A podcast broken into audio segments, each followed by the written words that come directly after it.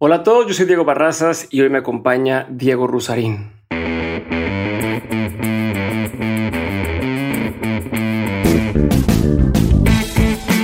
Bienvenidos a un nuevo episodio de Dementes, el programa en que tengo conversaciones con las personas que se salieron del camino tradicional y que se han vuelto una referencia en su industria. Hoy me tocó platicar con Diego Rusarín, CEO y socio fundador de Sofía, también es co-host de los podcasts Rusarín Bros, junto con su hermano Mateus y de Farid y Diego junto a Farid Dieg.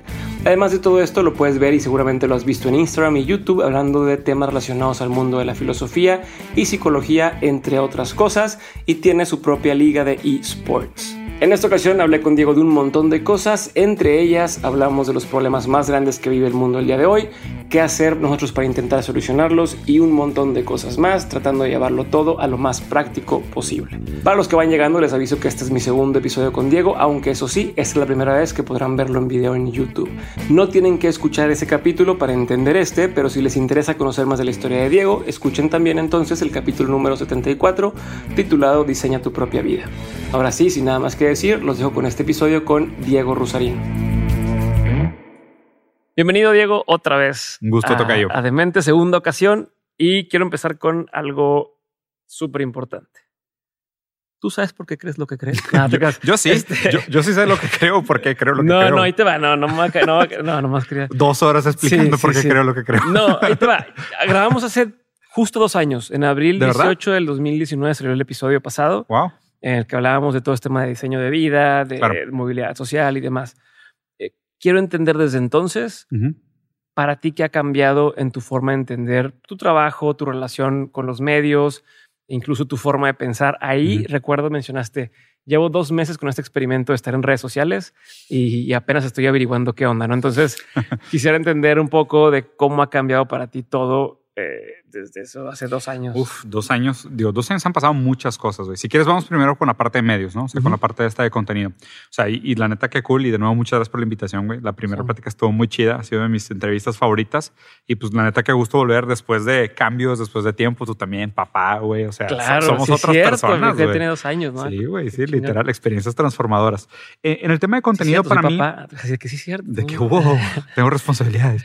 Este, dos años. El tema de contenido específicamente, pues mira, para para mí pasó de ser un hobby, que era algo que lo hacía completamente en mi tiempo libre, cuando me alcanzaba, cuando podía, y lo hacía también con un cierto recelo y un cierto cuidado de no me quiero distraer de otras cosas que estoy haciendo que me parecían más importantes. Y ha cambiado eso los últimos dos años. O sea, lo primero que cambió, tengo que decir, por ejemplo, en pandemia, güey, de los negocios que tenía antes, o sea, tenía, bueno, tengo Casa Nomo. Sofía, Casa Nomo y la Liga de Videojuegos, no, Ace. Pero justo en pandemia fue cuando se dio ese cambio. O sea, me di cuenta que Casa Nomo pues no iba a ser negocio durante la pandemia porque es una casa de eventos, güey. Literal dependía de que la gente fuera. Y aparte ve qué raro, o sea, yo empecé Casa Nomo y fue un proyecto que la neta me enseñó mucho, güey, estuvo muy chido, asociado con la gente de Grupo Reforma y todo. Y fue un proyecto que creamos con la premisa de queremos restablecer los vínculos humanos y, los y el contacto humano. O sea, antes de la pandemia, hace dos años, era de que, güey, es que la gente está muy separada, muy aislada y redes sociales los radicaliza y peleamos demasiado. Qué chido tener un lugar donde nos podamos encontrar y cuando te ves a la cara, pues no te peleas tanto, es lo que yo pensaba. Bueno, como que hay, antes de... hay, controversias, sí, hay controversias. Entonces empecé el proyecto de Casa Nomo, nos fue muy bien al principio, fue una experiencia muy chida y luego vino pandemia y tómala. O sea, no funcionó y todo el modelo de negocio estaba planeado para algo físico, no, nos, no nos pudimos adaptar, hicimos dos, tres aromas, güey, como para tratar de que sobreviviera, no funcionó y abrí el proyecto de videojuegos. ¿De qué vivía? ¿De hacer eventos? De hacer eventos, totalmente hacer eventos. Entonces, pues no funcionó durante la pandemia, tuvimos que cerrar. También tomamos la decisión de decir de que, oye, pues es que ahorita que estamos en números verdes y podemos liquidar a todo el mundo como debe ser, o nos esperamos de que a ver qué pasa, cuánto dura la pandemia, güey. Y, al final, perdónenos, ya nos armó. Exacto. Y de que, oye, pues aguántenme el sueldo. Y dije, no, no, no, güey. ¿Sabes qué? Cuentas claras, amistades largas, hay que hacer las cosas bien, bajo la ley, como tiene que hacerse. O sea, nosotros también no teníamos liquidez para aguantar. O sea, fuimos de esos negocios mal planeados, de que, pues, o sea, funcionó muy bien al principio. Dependiendo de una sola cosa. Exactamente, dependiendo de un solo giro, cerró. Y lo que me hizo también aprender dos cosas. O sea, nunca he tenido yo todas mis fuentes de ingreso en un solo lugar. O sea, siempre he sido muy inseguro inclusive, o paniqueado o paranoico de decir, es que, güey, nunca sabes. O sea, a lo mejor tienes una fuente de ingresos que mañana desaparece, güey, ¿no? Y si depende solo de ella, pues quema el rock, que mañana se vaya y pues no tenga nada que hacer. Y pues somos papás, o sea. Sí, ya, no, ya no puedes. No les puedes decir a tus hijos, hoy no, hoy no hay comida, güey, esa casa no existe, o, no, o atrasar una renta o un seguro de gastos médicos. No se puede. Entonces, diversifiqué, hice otras cosas. Filosofía, lo bueno es que se mantuvo muy lento, pero se mantuvo. Consultorías a través de consultorías y desarrollo de productos. Exactamente, específicamente en el tema de innovación. O sea, en tema de innovación enfocado en cómo entender la relación entre el ser humano y el alimento, ¿no? Porque pues, es un tema muy vinculado a, mi hijo, a la, experiencia que sabe mi esposa, a lo que a mí me gusta de diseño y demás. Entonces, pues por ahí nos metimos. Pero el tema fue que si no hubiera sido redes sociales, hubiera tenido problemas financieros durante la pandemia, güey, que es lo más raro de todo, güey. O sea, durante la pandemia, redes sociales fue de que, oye, Diego, una conferencia aquí, una conferencia allá, una charla aquí, una charla allá. Y yo de que, güey, pues nunca lo había pensado. Y resulta que, pues sí, era una fuente de ingresos, ¿no? Que, que la verdad es que también me di cuenta que, pues no la monetizaba o no tenía ingresos de ahí porque no le ponía tanta atención. O sea, porque realmente lo hacía de que literal cuando tenía tiempo libre. O sea, para mí era como un bueno, pues digo, un hobby. sí, un hobby totalmente. Y la neta, pues aprendí algo cool. Dije, voy, o sea, si hay una manera en la cual yo me siento digno de cómo estoy trabajando redes sociales. No me da tanta vergüenza lo que estoy haciendo, algunas cosas sí, pero no me da tanta cruda ni tanta culpa la manera como estoy haciendo las cosas. Creo que sí, las redes sociales pueden usarse de una manera más responsable. Invariablemente que sistemáticamente sí tengan una serie de problemas que hay que corregir. Pues encontré una manera de hacerlo, ¿no? Y dije, bueno, pues si aquí puedo tener una repercusión positiva, sentirme bien conmigo mismo con lo que estoy haciendo, verme reflejado en el fruto de mi trabajo y aún así recibir algo que la gente juzga como digno de lo que hago, pues, pues qué bueno. O sea, qué, qué fortuna, güey. La neta, muy poquita gente tiene el gusto de trabajar en algo que pueda proporcionar esa serie de beneficios. Entonces, pues, tú, Entonces, también eso me cambió mucho la perspectiva. Eh, estar encerrado en la casa, dedicarle más tiempo a redes sociales. Dije, no, sí lo puedo hacer. O sea, puedo hacer que redes sociales sea, sea un tema rentable. Y una de las cosas que fue transformacionales para mí fue que, literal, estando encerrado en mi casa, aburrido, en, justo al principio de la cuarentena, yo siempre leo en las mañanas. O sea, lo que más me gusta hacer en las mañanas es leer. Entonces un día dije, ¿sabes qué? Voy a leer y voy a compartir lo que estoy viendo en las noticias. Y ahí fue tal cual, o sea, así improvisado, prendí, prendí el celular, dije, raza, estas son las noticias del día, les, tipo, ¿qué me parece esta? ¿Cómo se conecta con la otra? ¿Y qué onda con esta? Y hice el, review de noticias, ¿no? Y fue de que súper exitazo, y es algo que sigo haciendo hasta la fecha. ¿Y cómo, cómo cambió tu relación en el sentido de en ese entonces tú decías, hasta lo platicabas con un poco de recelo, un poquito de vergüenza, un poquito de decir, no, hombre, es que no sé si la gente que se dedica a redes sociales lo está haciendo bien y, tal. ¿Qué te hizo dar ese, ese switch de decir, eh, esto, esto se puede hacer y se puede hacer de una manera distinta. ¿Cuáles fueron esos momentos en los que empezaste a notarlo más cabrón? Caballo, de, caballo de Troya. ¿Por qué caballo de Troya? Platicando con un amigo mío que de hecho trabaja en Mastercard, o sea que podría ser así como que representa todo lo malo que yo odio. Eh, que es una persona muy inteligente, economista, bien estudiado, bien letrado y demás, él me comentó esta cosa de que, Diego, o sea, el cambio no va a venir desde afuera, el cambio viene desde adentro desde adentro de las instituciones, desde adentro de los sistemas, desde adentro de los problemas, ¿no? es muy difícil que tú trates de cambiar algo que es como macro, que es totalitario, y trates tú desde acá tirando piedras desde la, desde la banqueta, ¿sabes? O sea, no lo vas a cambiar. Como lo, el meme del barco, ¿no? De, sí. que se quedó en el canal. Exactamente. Entonces, este, este vato fue el que me platicó la idea del caballo de Troya, que es de que, oye, pues probablemente vas a lograr un impacto mayor de conciencia, de búsqueda de mejora, desde adentro que desde afuera pues obviamente desde adentro implica una serie de complicaciones, pero desde adentro vas a tener una, visibilidad mucho mayor y un entendimiento mucho mayor de qué funciona. O sea, a ver, o sea, ¿qué, ¿qué, no ha cambiado de mi perspectiva de redes sociales de aquel entonces para acá? Sigue siendo en su mayor parte caca. La neta. O sea, sigue siendo en su mayor parte una gran mierda. La verdad es de que tú, tú tienes un gran control como individuo diciendo, pues no sigo a esta persona. Si alguien me tira comentarios tóxicos, lo, lo bloqueo. Pero es más como una separación artificial de lo que realmente es. En su gran mayoría sigue siendo una mierda. O sea, sigue siendo gente banal, hablando de cosas banales, promocionando prácticas banales y siendo sumamente irresponsable. La neta.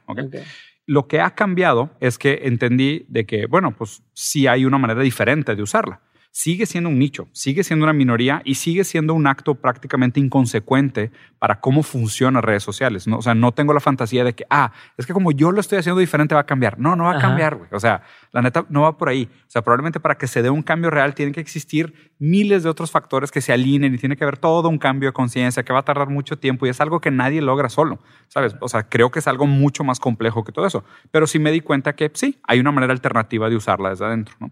Y eso estoy hablando específicamente creo que de Instagram. O sea, YouTube es otro, boleto, güey. Facebook es otro monstruo, güey. TikTok ni se diga, güey, que fue algo que durante mucho tiempo dije, no lo quiero usar, no lo voy a usar. Y luego de repente empezaron a salir cuentas a mi nombre. Claro bien raro, güey. Y ya literal la gente me decía de que, oye, soy yo, platiqué contigo por TikTok. Y yo de que yo no tengo TikTok, güey. O sea, ¿con quién hablaste, güey? me mandaste nudes. Sí, yo dije, no, no, me pediste dinero. yo de que va a Sí, me mandaron un screenshotazo de un vato diciendo de que, hola, soy Diego Rosarín, no sé qué, ah. necesito lana para un proyecto. Eso pasa en chingo en Estados Unidos. en cuentas de YouTube donde les ponen así. ¿Neta? A este güey que se llama Stephen Graham, que habla de finanzas personales y cosas del estilo. Sí. Y luego gente hace perfiles casi idénticos a él de YouTube y en los comentarios pone como si él mismo contestara el comentario de que, hey, gracias por comentarme. Oye, por cierto, te invito a invertir aquí, haz de cuenta. Y entonces es un no. Bueno, entonces, total, cuando empezó a pasar eso, güey, me mandaron el primer pantallazo de un comentario falso mío y dije, no, ni de chiste, güey. Entonces le dije a la agencia que, oigan, tumben las cuentas que son falsas, que todavía no las han tumbado, y abran una mía oficial. Y ya la mía oficial, pues ya la están alimentando un editor. Yo tengo TikTok instalado, pero nunca lo he abierto, güey. Y nada más están subiendo ahí como reviews y cosas así. Entonces, o sea, creo que algunas de mis perspectivas sobre lo que eran redes sociales se han mantenido iguales, porque también me parece que el centro de gravedad no se ha movido tanto. Y por otro lado, creo que mi propia experiencia individual y muchas cosas que he leído y cosas que he aprendido de amigos, sí me han cambiado un poco la mentalidad sobre pues, realmente qué rol juegan redes sociales y si es que existe una manera menos tóxica de usarlas. Ok, y el endgame para ti, ¿cuál sería en, el tema de redes? O sea, tú dirías, cumplí mi objetivo, ¿no? Mm. O, estoy en el lugar en el que quisiera estar. Porque dices, empezó como un experimento. No, no es lo mismo, por decirte yo, en el caso de Dementes, ah, me encantaría llegar a que lo vea tanta gente o tener a estos invitados o a X cosa, ¿no? Que se vea como a mí me gusta que se vea, pero empezó con esto en mente, no como un, pues estoy viendo a ver qué tal y de repente vi que hay algo. En tu caso, de pronto ya entró algo hacia tu cabeza de decir, hacia allá voy o esto quiero lograr o esto quiero tener? Qué interesante pregunta, güey. Y a ver, y, medio me resisto a hacer la respuesta. Y digo, en parte me resisto a hacer la respuesta por un motivo práctico. Por gacho. Por gacho y la otra y la otra medio por negligente también, ¿no? Que o sea que, que, un poquito de por qué la respuesta de no sé, no sé hacia dónde va. Primero, yo creo que algo que quiero hacer como experimento personal dentro de redes sociales es resistirme a la objetificación. O sea, porque redes sociales tiende a transformarnos a todos en un producto. Y lo que hace es que te empaqueta, te pone un empaque bonito, hace que te la creas, te pones tu meta, te obliga a un cierto nivel de congruencia entre lo que prometes y lo que eres y te cartoniza, güey. O sea, they cartoon you. o sea, te hacen una caricatura de ti mismo, ¿no? Entonces, oye, pues si tú metes esta, pues todo tu meta y todo se encamina hacia allá, ¿no? Y, y, eso para mí es deshumanizante, porque pues justo una característica muy importante del ser humano es la subjetividad, es la incongruencia, es el no saber lo que se quiere, es el equivocarse, es el tropezar, es el ajustar sobre la meta, ¿no? Entonces me parece un poco raro dentro de lo que sé, lo que he estudiado, lo que he leído y mi propio entendimiento de, cómo funciona la gente, eh, eso probablemente es una de las cosas que más me da miedo de redes sociales, que redes sociales me acabe caricaturizando. Entonces yo creo que ponerme una meta es el primer pasito al caricaturizarte. De que estoy entrando en tu juego. Sí, güey, esto, hijo, ya caí, ¿sabes? O sea, en el momento que digas de que cuál es tu causa y en el momento que te pongas la bandera, la playera de una casa, de una causa, pues ya te, ya te hiciste una caricatura, güey. Porque empiezas de que cambias tu eslogan, tu frase de perfil, el tipo de contenido que subes y poco a poco es de que te vas creando esta historia de un personaje y te vas construyendo una narrativa de, ah, pues Diego tiene que responder a esta serie de criterios para ser congruente con su causa. Y es de que espérate, pues así no funciona. O sea, el ser humano no es así. O sea, el ser humano puede tener una causa, pero también la idea de que el ser humano es que pues, se dé cuenta de lo que pensaba ayer, pues no estaba completo. Y el proceso de acercarte a la verdad es un proceso constante de preguntarte por qué crees lo que crees y ajustar, porque tu destino no debería ser un mapa, debería ser una brújula.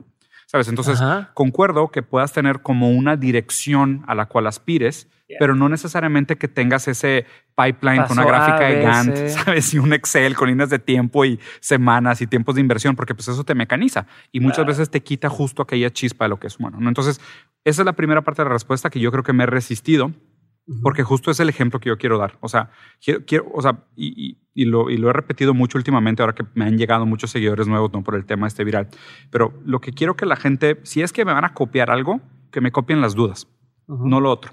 O sea, no mis certezas, no mi ego, no mi narcisismo, no mi prepotencia, no mi violencia, no todas mis fallas, cópienme las dudas, ¿sabes? O sea, ahí sí hay algo que aprender. O sea, ahí sí quisiera inspirar a los demás a que tuvieran más estas dudas saludables. Entonces, justo me parece que no apegarme a la narrativa de un personaje es aquello que me va a defender de esto, ¿no? Y aquí también hay un tema filosóficamente complicado porque ser antidogmático se puede volver tu dogma. Entonces resulta que, oye, pues Diego siempre va a ser el vato criticón, antítesis, el que se opone a las narrativas, el que no quiere, y esto se vuelve un, personaje. Y tal vez no. O sea, tal vez mañana diga, oye, ¿sabes qué? Pues sí, resulta que sí hay dentro de esto algo a lo cual sí me voy a pegar. Pero pues. ¿Y cómo evitas ese pedo? O sea, porque justo, justo, eh, o sea, a ver, justo dices, pasó este suceso viral, ¿no? Eh, te empiezan a buscar y te buscan para háblame de eso. Claro. No, háblame de eso. Cuando a lo mejor tú dices, ya pasó, o sea, eso ya, ok, qué padre, lo que sigue. Sí. Pero ya tiene una expectativa de ti sobre algo. Entonces, al no querer serlo, ya sí, te volviste ese personaje, al menos en este momento. Totalmente. ¿Cómo te separas de eso? Pues ¿Cómo, ¿Cómo, ¿Cómo es el, el, razonamiento constante en tu mente de decir, güey, sé que es difícil. ¿Cómo le hago? Sé que es difícil, pero más bien lo que trato es de no pensar en ello. O sea, no trato todo el tiempo de no estar racionalizando esto de qué es lo que esperan de mí y si ahora lo que no esperaban de mí se volvió lo que esperaba de mí. Y sabes, o sea, como que si me meto ese tema, ya siento que lo voy a estar haciendo por eso. Entonces, lo que prefiero y justo lo que pasó después del debate es que, tipo, me eché dos pasos para atrás, güey. Me puse a leer otra vez.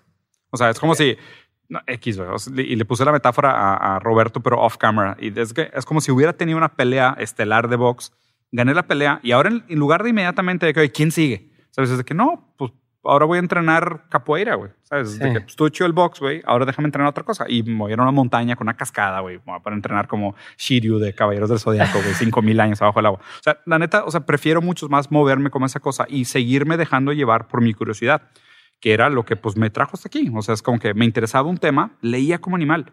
Me interesaba una cosa, me metía como loco, güey. Veía todo, consumía todo el contenido, ¿sabes? Entonces, lo que estoy haciendo ahora es eso. O sea, como que me estoy dejando llevar por mi curiosidad otra vez a otros caminos que no necesariamente es lo que la gente espera de mí. Entonces ahí puede haber inclusive algunas diferencias entre, oye, pues es que yo vine a seguirte porque pensaba que tú eras así y ahora resulta que llego y pues hablas de otras cosas. Pues ni modo, ¿sabes? Es de que pues si no soy para ti, pues chido, no pasa nada, realmente no me interesa. Sí, y justo ese tema del personaje también pasa en, el día a día, ¿no? En tu, familia, tu, tu pareja, todo el mundo piensa que, ah, es que él es así, no, es el detallista. Si el día de mañana dices, ya no quiero ser detallista, chingar a su madre todos, este, tal, no, o al revés, y te sacan, te sacan de onda.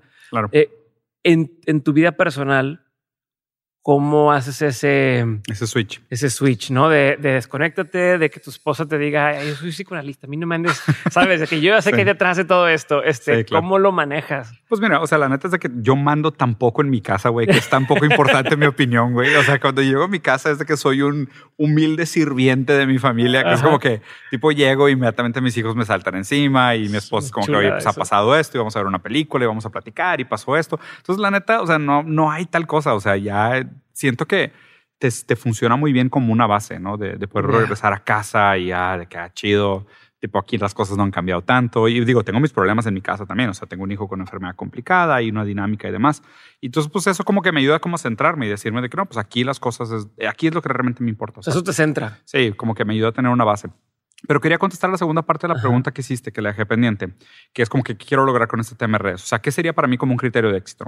Y algo que sí estoy... Porque dijiste la negligencia, era la otra parte. Sí. un poco por negligencia no me he puesto esas metas. Exacto. Y, y la otra que sí, más o menos tengo en mente, es que la neta, lo que más estoy agradecido de todo este tema de redes es la gente chida que he conocido, sinceramente. ¿no? Y, digo, ah, y, te incluyo en la lista, o sea, qué cool poder platicar con gente que, oye, pues ha logrado cosas muy padres, gente muy inteligente, con los cuales puedes tener buenas conversaciones. Y la neta... Así de que, y, Diego. No, no, no, no, deja tú, deja tú yo, güey. O sea, si no, me refiero, y tú, así de que te incluyo en la lista. He conocido gente muy inteligente, muy chingona y también a ti que tienes este podcast. ¿Y tú que tienes lo tuyo? no, no, claro que no.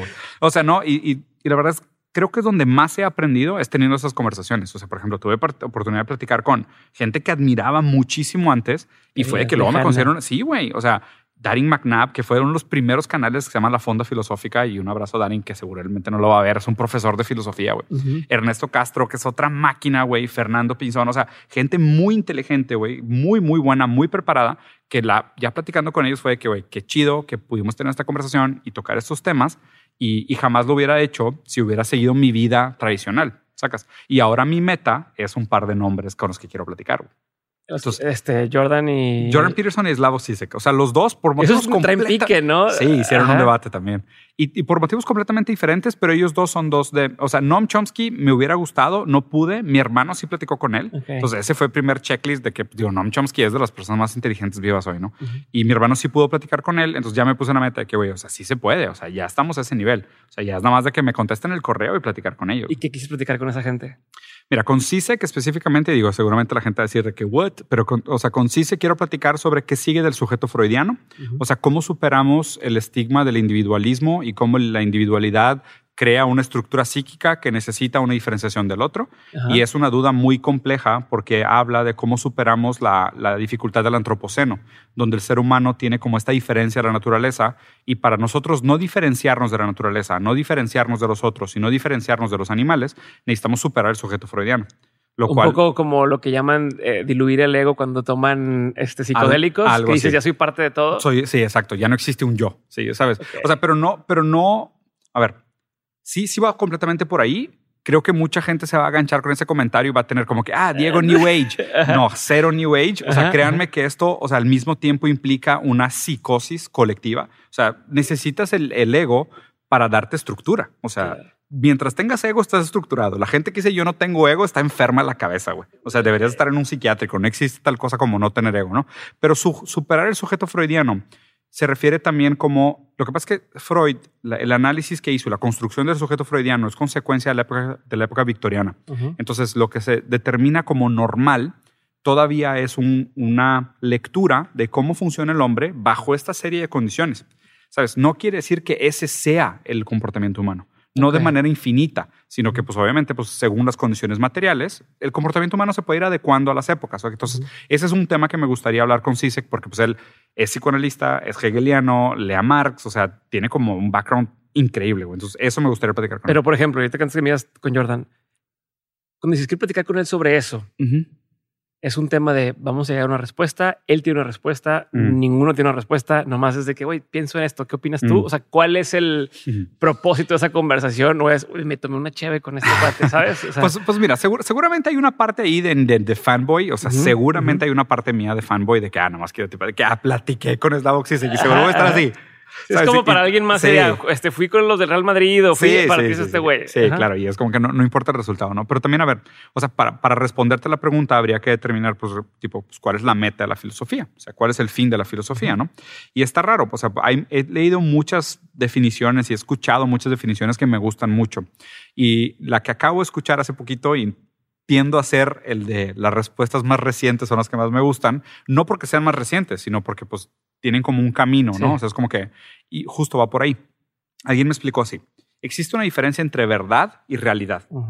La realidad es, una, es, un objeto de estudio. Puede ser una idea, puede ser una cosa, puede ser alguien, pero la realidad es un objeto de estudio. La verdad es la mayor cantidad de personas con la mayor cantidad de preparación durante la mayor cantidad de tiempo acercándose a la realidad.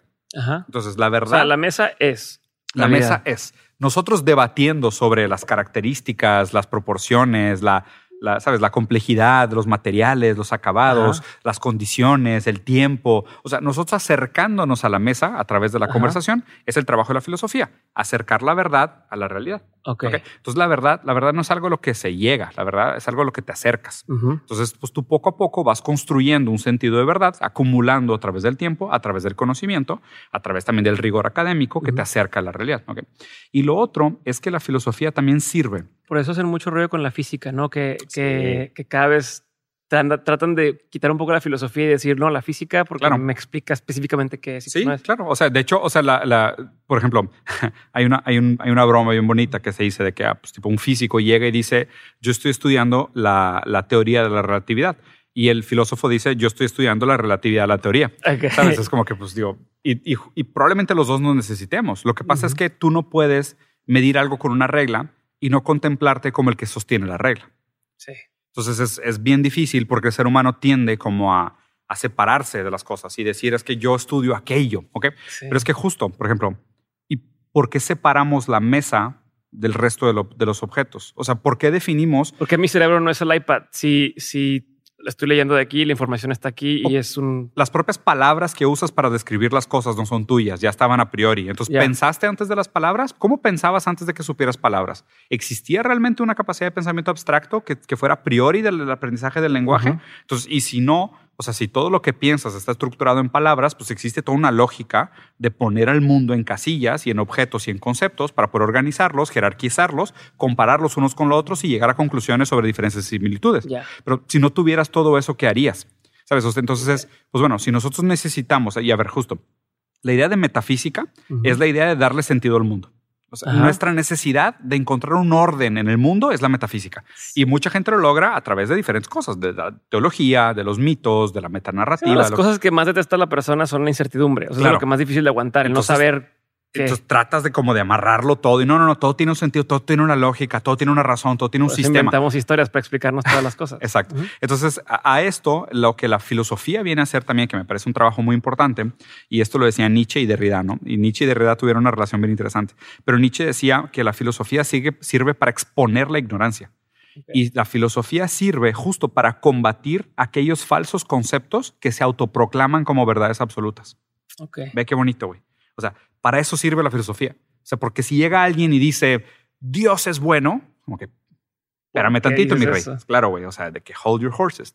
dime quién tiene una verdad absoluta y ahí te enseño un charlatán. Okay. Entonces, lo chido de la filosofía es que es eso, es mucho más... y, y, justo, y tampoco es un relativismo de que, ah, no, es que entonces no existe la verdad y todo es relativo. No, la verdad es un proceso al cual nos acercamos. ¿Lo, ¿Lo llegamos? Es como si fuera un logaritmo. O sea, te acercas a cero, pero justo donde estamos ahorita en la pendiente es en una cosa que se llama ontología orientada a los objetos. Entonces, donde tratamos de darle sentido a la realidad a través de los objetos de estudio. Porque, pues, justo, es de que, ¿por qué hablamos? Y, me encanta este ejemplo porque es de los fáciles de entender, ¿no? Del sistema respiratorio. O sea, ¿por qué decimos que el sistema respiratorio son los pulmones, eh, la garganta, la tráquea, los, las, fosas nasales y demás? ¿Y por qué los árboles no son parte del sistema respiratorio? O sea, es de que, según tú, si no existieran los árboles, no te morirías. O sea, se te acaba el aire, güey. O sea, necesitas el plancton. El plancton transforma, creo que 70% del CO2 de regreso a oxígeno. Entonces, ¿por qué tu sistema respiratorio arbitrariamente termina en tu nariz, güey? Exacto de que, ¿quién hizo esa división? Pues tú la hiciste. Qué conveniente, ¿no? Entonces, justo lo que la filosofía hace es, y ese es el proceso de, construcción de Derrida, que habla de, oye, pues es que qué raro que organicemos las cosas de tal manera muy conveniente para nuestro propio entendimiento. Entonces, mantener una cierta apertura y el tipo de conversación que tendría con Eslavo, para regresar a la pregunta, era de que, oye, pues o sea, ¿qué implica? ¿Por qué venimos de un sujeto freudiano? ¿Por qué fue tan importante para la constitución del entendimiento humano durante tanto tiempo? ¿Y cuáles son los límites? Y realmente, si no es una verdad absoluta, pues ¿qué, qué, podría estar más cerca de la verdad? Y, creo que cada vez más esta pregunta se vuelve una pregunta interesante. Pero, ¿por qué preguntarle a él y no a, a cualquier otra persona? por, porque es como por decir, pero decir, ah, es que le pregunté a Dios la respuesta sobre qué. O sea, ¿por qué de pronto un filósofo se vuelve el que, el que tiene las respuestas que no son respuestas. No sé si, o sea, el que podría guiar esa conversación. ¿Por qué irías con él y no con alguien? O sea, no sé. No, a ver, y, justo, y, qué raro que lo digas. Esta pregunta se la ha hecho a más de una persona. O sea, se le pregunté a las personas más inteligentes con las que he platicado, les he comentado del mismo tema, que es un tema que a mí me interesa mucho y yo me siento muy perdido. ¿sabes? Y siento que hay algo de la evolución del pensamiento que va por ahí que yo no he acabado de entender. Y digo, no he leído todos los libros del mundo. Seguramente hay muchos autores que ya tocaron el tema que no he leído, ¿no? Pero con mucha gente muy inteligente les he planteado esta pregunta y cada uno tiene una aproximación. Slavok es una persona muy preparada y, y, además, digo, tiene muchos años de experiencia y aparte él es psicoanalista, es hegeliano, es marxista, o sea, como que entiende muy bien todo el marco teórico necesario para poderle darle sentido a esa pregunta, ¿sabes? Entonces, por, él, por eso me gustaría platicar Se va construyendo sobre, sí, sobre que... Exactamente, es una construcción, tal cual. Ok, ¿y Jordan? ¿Qué le quieres preguntar a Jordan Peterson? Jordan, mira, Jordan, por ejemplo, Jordan se me hace una figura que tendría que ser evidenciada en público. O sea, a ver, yo creo que tuvo su arco como personaje, literal, de que salió el estrellato por su video este súper fantoche de que hablando eh, eh, tipo en contra de la legislación de los pronombres, y quiero ser muy específico, él no es transgénico, no, él no es transfóbico, o sea, él más bien no es, trans... No me pongan reglas. Exacto, no, me pongan reglas de cómo hablar, ¿no? Y, y, de hecho estoy de acuerdo con él en ese comentario, pero fuera de eso, yo creo que él cayó víctima del personaje. Y haz de cuenta que él lo pusieron como, ah, tú lo que haces es taponear progres. ¿Sabes? Entonces, lo tuyo es callar progresistas. Entonces, ve a callar a los feministas, ve a callar a los Black Lives Matter. Cualquier progresista, cállalos, ¿ok? Y él se la creyó. Y él se volvió esa persona que callaba progres. Pero el problema es que su entendimiento del comportamiento humano pues, es bastante limitado. O sea, él es un buen psiquiatra. Hasta ahí. Hasta ahí. O sea, tú lo comparas contra cualquier otro pensador contemporáneo y, o sea, y te soy sincero, mucha gente ni sabe quién es, güey. O sea, tú te vas a los círculos intelectuales de, que, ¿qué opinan Jordan Peterson? ¿Quién? De que, ah, es que es un psiquiatra junguiano. ¿Junguiano? ¿Alguien lleva en serio los junguianos todavía? Así como, ¿de verdad? O sea, qué mal, güey. O sea, y, y, y neta, cada vez que... ay, Pero está cabrón como cuando lo pones a esa perspectiva dices, soy famoso para quién, Sí. ¿no? Y y, para sea, la masa. sabes en qué, cómo te pones en esa jerarquía. Pero igual, por ejemplo, cómo le haces tú, eh, que me diste un segue así interesante. ¿Cómo le haces? Porque tú mismo has dicho, "Ay, yo no, yo me estoy preparando y yo me Sí. estoy en constante preparación. Yo no tengo este background de estudié la Sí, no. carrera en filosofía y luego, o sea, no. Vienes de otras áreas, de, otras, Ujú. de otra preparación. Y estoy conociendo gente que yo admiraba, súper preparada, súper metida. ¿Cómo le haces para no achicarte? ¿Cómo tienes conversaciones con ellos? ¿Cómo Mm. le haces para no entrar en ese el típico síndrome del impostor o para no decir, híjole, no? ¿Viste, Este, viste la película de Avengers? ¿Te acuerdas la primera de Avengers? Sí la vi, pero soy malo con, Ex- soy malo en general con todas las películas y no sé nada de la, la superhéroes. Hay, hay- la primera película de Avengers, cuando se juntan todos, sale Hulk y tipo tenía un rato no verlo. y Llega de con una moto toda chafa y viene así como un monstruo horrible. Y le dicen de que Hulk, o sea, ¿cómo le vas a hacer, güey? O sea, no estás enojado. Y él voltea y dice, este es mi secreto, siempre estoy enojado. Y ya tira el golpe y se transforma en Hulk y todo el mundo de que, ah, como fanboys, ¿no? Y me incluyo porque aparte Hulk es de mis personajes favoritos. Pero mi secreto es que yo siempre me achico, güey. Yo siempre estoy Ok. achicado.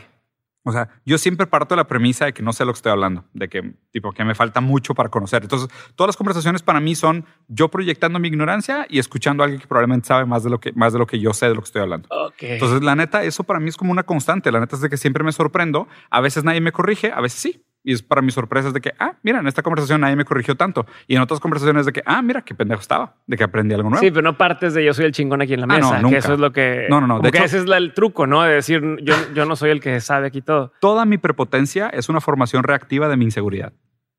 Ok.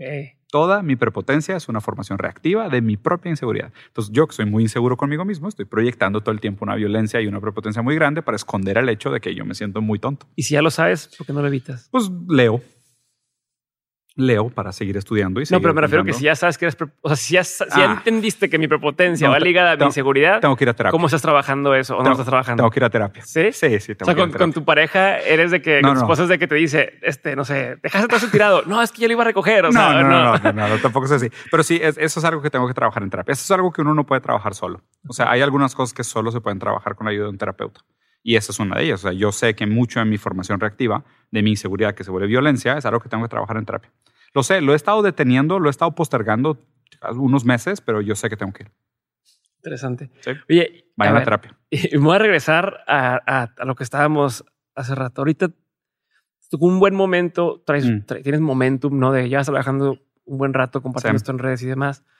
¿Cómo aprovechas ese momentum que tienes ahorita, Mm. ¿no? Para, para este beneficio que quieres, ¿no? De, de hacer que la gente se pregunte cosas, de, de ser ese ejemplo de lo que no debe, o sea, ¿sabes? Sí, sí, De- no, no el ejemplo de yo te digo qué hacer, sino Claro. piénsalo. A ver. ¿Cómo, cómo lo manejas? Y también estoy seguro que te, cer- te cercas a muchas mesas donde te inviten y te dicen Mm. y te preguntan de cosas que fundamentalmente están mal preguntadas o te quieren encasillar en algo o te quieren provocar para que digas tal cosa. Entonces es como esta combinación. ¿Cómo manejas el momentum y lo aprovechas? Y lo otro, ¿cómo manejas estas conversaciones Sí. Que se desvían. que se desvían o que te quieren encasillar? Mira, yo casi a propósito lo que hice es que, de cuenta, regresé a la normalidad después de las dos semanas de, ¿sabes? De tipo de entrevistas y pláticas y demás. Y regresé y lo primero que dije fue, a ver, o sea, no caigas en la complacencia de lo que se espera de ti. Entonces, lo primero que hice fue o sea, regresar a mi contenido aburrido, hacer las cosas que ya hacía antes, volver a leer autores raros, de que ideas súper obscuras, ¿sabes? Así cosas de que, Por ejemplo, no sé, güey, Guide the Board social espectáculo, güey, de que vivimos en una fantasía. O sea, y puras teorías así súper extrañas y hacer análisis de películas súper raras y hablar de animes y como que todo el mundo de que, güey, o sea, que vine a hacer a un canal donde un Ajá. chavo habla de filosofía y anime, ¿sabes? Como que muy anti-mainstream. Pero son las cosas que a mí me gustan y siempre me han gustado. Son cosas que de alguna manera, aunque sea falacia narrativa, yo siento que son auténticas mías. Y, y poco a poco, eh, eh, bueno, poco a poco no, o sea, como que traté de regresar y sí poco a poco a hacer esas cosas que siempre me han gustado y no caer en de que, ah, pues voy a complacerlos para que eso, ¿no?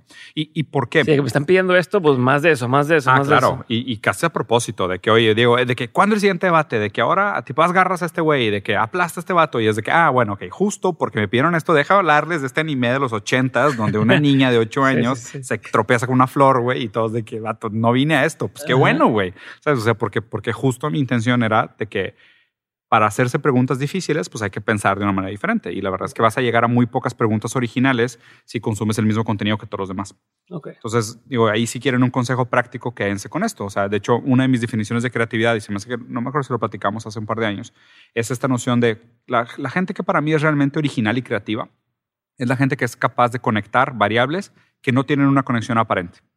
Entonces, piénsalo, para que seas muy creativo, pues mientras más variables tengas, mejor. Entonces, mientras más multidisciplinario, mientras más fractario sea tu perspectiva del mundo, pues más ricas tus opiniones, porque vas a decir, oye, es que yo conecté una canción con un filósofo, con un pensador, con un artista, con un autor, con una idea, con una corriente muerta, con una visión a futuro, con una literatura y un tipo de escrito y un idioma.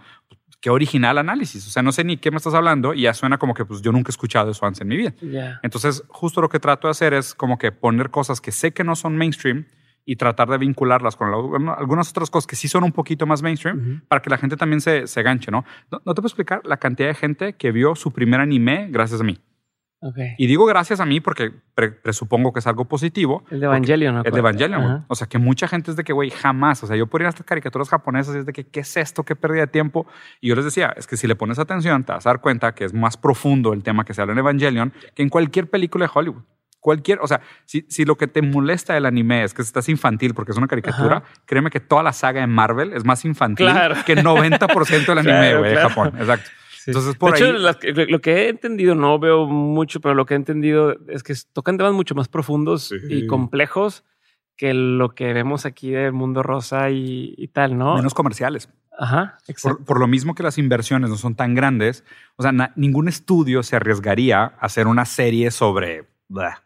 Pues, qué- qué difícil hablar de crisis existenciales de niños de 14 años claro. manejando robots gigantes peleando contra ángeles. Es como que, ¿qué es eso, güey? Y Japón es de que, eh, bueno, dibújalo, güey.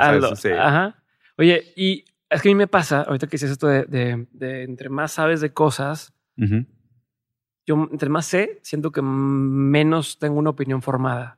¿no? Que a lo mejor es igual, estoy intuyendo que el Mm. mundo me empuja a tener una opinión específica sobre algo Mm. Y tal vez no, es- no está mal lo que yo pienso, pero yo me pasa esto, ¿no? De, oye, tal político o el presidente. ¿Qué opinas?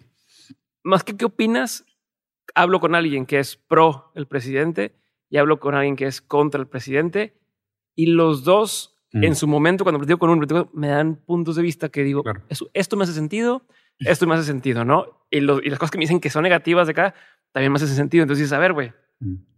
¿a quién le hago caso? ¿Cuál es el correcto o no? Y así con muchos temas, ¿no? Como que entre, entre más trato de entender el tema, más conozco puntos que le dan en contra y a Y favor. más difícil casarte con una y postura. más difícil es casarme con decir, ah, entonces estoy a favor o en contra de Claro. esto. ¿Es normal ese pedo? Uh, no. ¿O debería tener una opinión? No, no solo es normal, se me hace sumamente sano.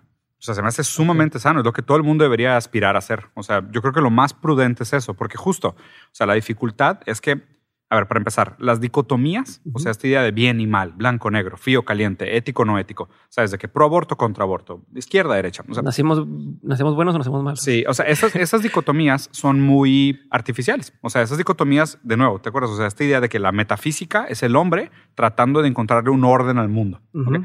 Estas dicotomías son trampas del lenguaje que, que nos sirven para organizar el mundo. Y es que, oye, pues es mucho más fácil, güey, decir que yo soy chairo y odio los fifís o decir que soy fifí y odio los chairos, porque eso me facilita mucho la vida. Es bien práctico llegar a una fiesta y decir, ¿dónde están los fifís? Mamen, ¿sabes? Si te vas con tu raza. Que hace tu utilidad, ¿no? De- ya, para sí. no batallar. Y ya, güey, ¿para qué te la pelas? Es de que yo sé que todos ustedes están bien idiotas porque los califiqué de chairos desde antemano y ya los descarté como personas de cartón y no tengo la- la necesidad y la dificultad de acercarme a cada uno de ustedes como un individuo con ideas subjetivas, con diferentes posturas, con complejidades, con paradojas internas y ya, son chairos, listo, güey, ya, tan tan, me, me dedico a lo mío. Son cosas muy convenientes, pero son cosas muy falsas. Lo que, es, lo que es más interesante de esto es de que cuando te vas a la etimología de muchas de esas palabras que parecen antagonismos, te das cuenta que no lo son. O sea, te das cuenta que muchas de estas palabras, por ejemplo, amigo y enemigo, ¿ok? Ajá. La palabra de amigo en, en alemán es felon, ¿ok? Pero luego también hay algo de fellow, del amigo, y luego hay algo de felony. O sea, te vas a las etimologías de las palabras y te das cuenta de que le cambias dos, tres letritas o busca la etimología y la relación que estabas tratando de negar era parte del todo mismo, ¿no? Y, muchas de estas palabras que parecen antagonizarse al infinito, pues no, no son así, no son trangonismos totales, sino que son, pues son la misma cosa coexistiendo, pero nosotros para darle un sentido, para simplificarlas, acabamos separando y haciendo estos blancos y negrismos. ¿no? Me parece que lo más prudente es lo que haces tú, decir, oye, es que ningún evento tiene una verdad, una, una sola interpretación, una manera de leerse. O sea, por lo menos deberíamos de tratarlos a todos los eventos como eventos complejos, lo cual, pues qué hueva, ¿sabes? O sea, porque, o sea, también qué paralizante. difícil. Afrontarte con todas las experiencias de la vida y decir, mm, déjame analizar esto desde el materialismo dialéctico y analizarlo desde el utilitarismo, luego desde la deontología y todos los potenciales ángulos para. Güey, qué hueva si fuera así la vida. Como medio de comunicación eso no vende. Eh, o sea, no es negocio. Y, luego está el tema de que lo que vende, ¿no? Porque, pues digo, justo, redes sociales funcionan muy bien para polarizar. Sabemos que los algoritmos favorecen la polarización a niveles ¿sabes?, insostenibles, que es mucho lo que ha radicalizado el discurso público hoy en día. La política está pasando por un momento sumamente populista. El marketing se infiltró como un virus a casi todas las esferas públicas, lo cual ha hecho que el lenguaje se haya, haya, perdido mucho valor y ha hecho a la gente sumamente estúpida.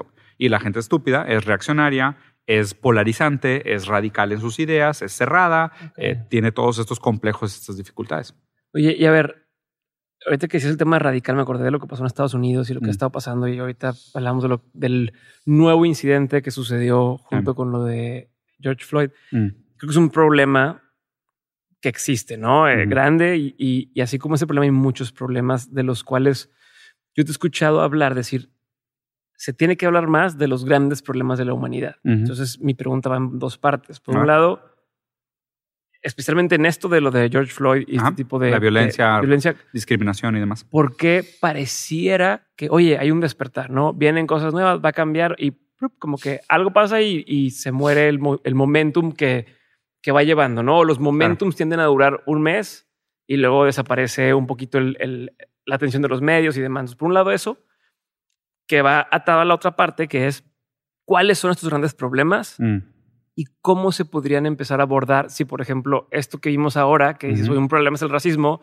y, no se solucionó o no se está solucionando de esta forma, ¿cuál sería el approach adecuado? O si sí es esta forma, pero tiene que ser más veces o más tiempo. Creo que es la misma respuesta. O sea, de hecho, o sea, ¿por qué estos eventos de manifestaciones no funcionan? Justo porque no están tratando los problemas de fondo.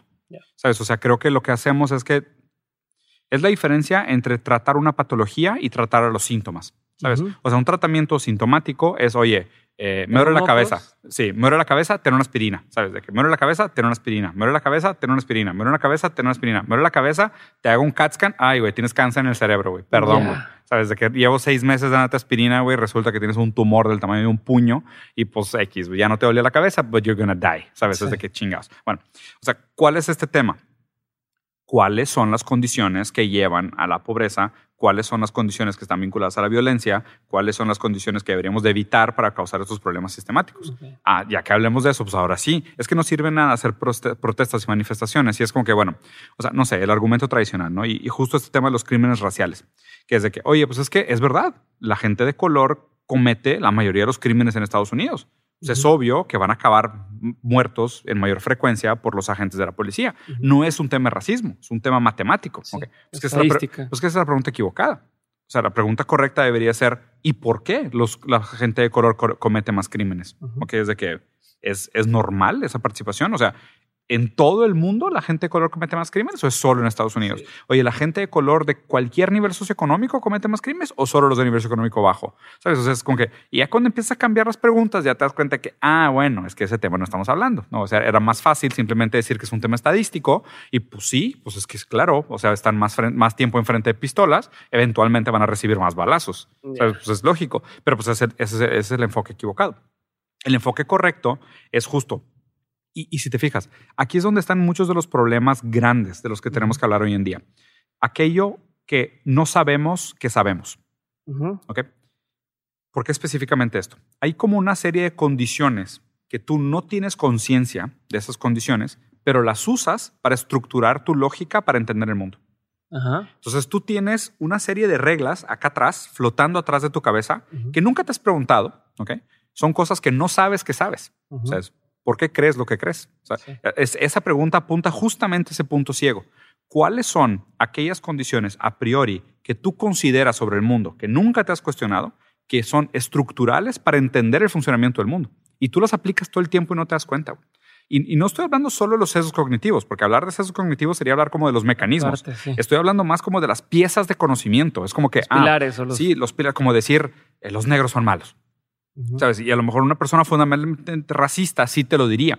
Una persona a lo mejor no tan racista, igual y tiene la espinita como decir, híjole, no es que sean malos, pero, pero sí, ¿sabes? Es como que tienden más, son más propensos a la violencia, son más propensos a la, al contacto físico, a la, no sé, a lo que sea, ¿no? Lo que, lo que, cualquier justificación que te encuentren. Y la pregunta es, ¿y por qué crees eso? ¿Okay? Ah, pues que lo creo porque pues, lo he visto toda la vida. Lo he visto en la tele, en la película siempre un asaltante siempre es moreno, eh, el que trae la pistola siempre es de ese color, siempre que hay una violación lo hace un negro contra un blanco. O sea, yo toda la vida lo he escuchado, me lo he construido y pues ahora ya lo creo. Nunca me he preguntado por qué es así, pero sé que así es. Y usas esa lógica para ver el mundo. Entonces, tú cuando ves al mundo, lo que buscas es una manera de confirmar lo que ya creías. Y dices, ah, pues es que yo toda la vida había visto que el asaltante era negro y ahora que veo esto en la tele, pues obvio, claro que lo iban a matar. Pues que claro. ahora entra la confirmación. Los asaltantes son negros, ¿sabes? Pues iba a pasar, ¿no? Entonces, entonces, la pregunta fundamental que deberíamos de pensar es de que, a ver, ¿por qué existe la violencia?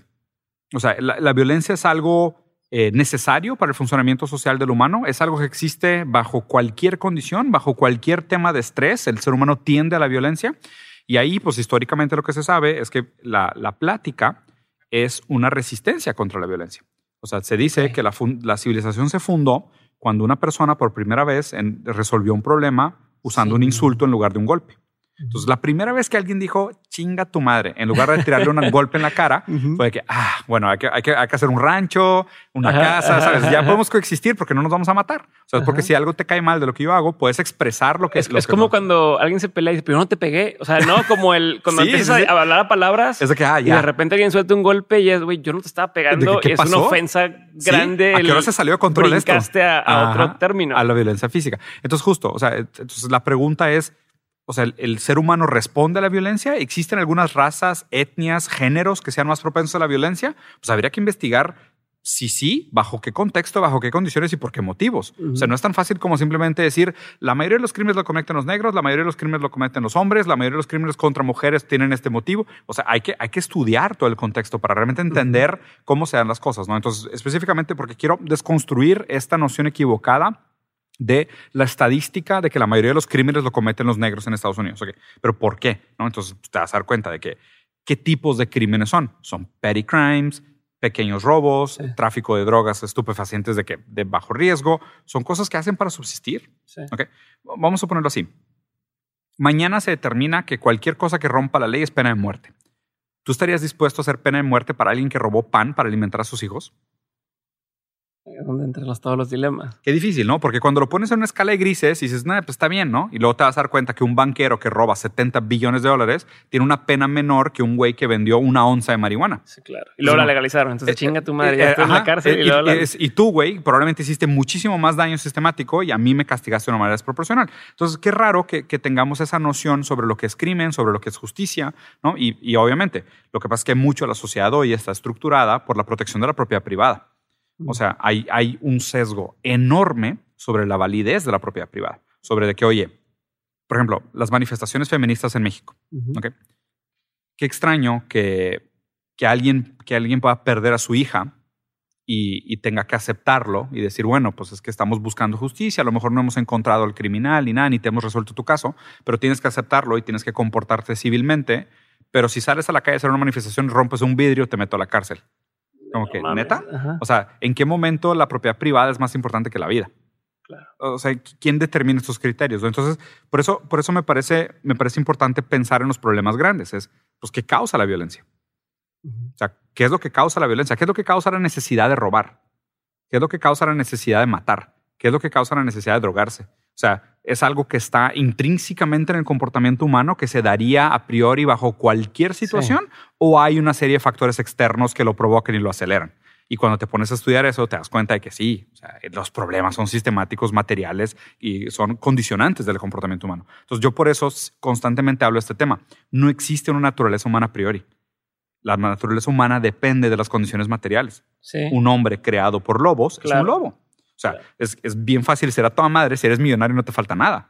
Pero es bien difícil ser a toda madre cuando todos los días tienes que decidir entre la vida y la muerte de tus hijos. Es cuando los millonarios te dicen de que no te preocupes por el dinero. No, que sí, como los consejos pues de, un chingo, ajá, sí, de que, pues, carnal, sí, sí, ¿cómo claro. me dices eso? Exacto. ¿No?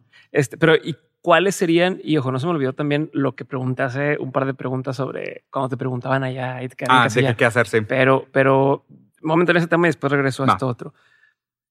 ¿Cuáles, si tuvieras que nombrar algunos, cuáles serían algunos de estos problemas, este, Estructurales.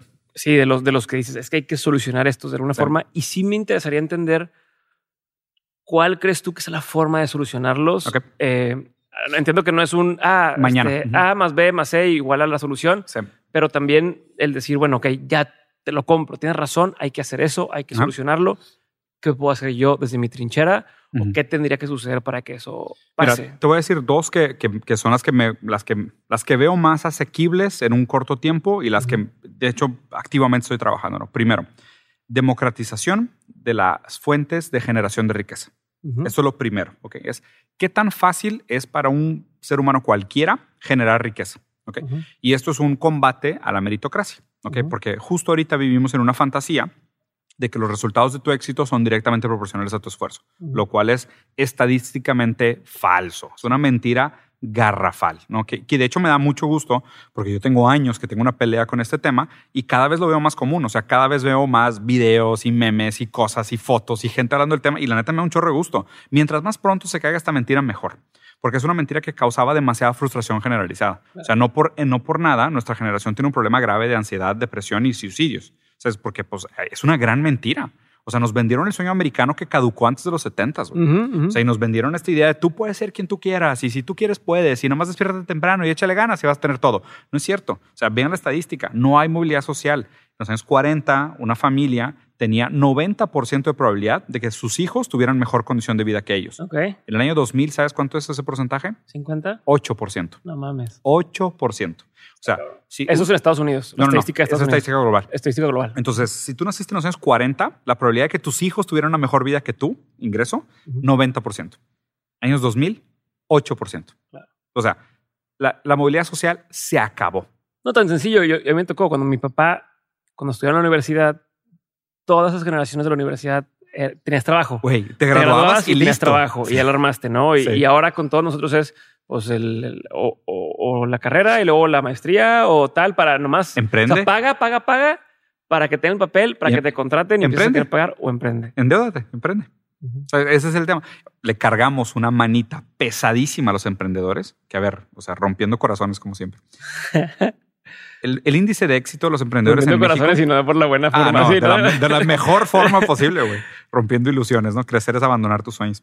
Eh, el, el índice de éxito de los emprendedores en México es de 20%. Ujú. Ok.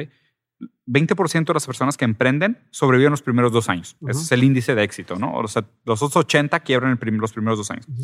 De los que, de los que logran sobrevivir, Los ¿ok? primeros cinco años. Ay. No, de- sí, los cinco años ya te sobra otra vez la mitad. Pero los que logran sobrevivir, deja tú eso.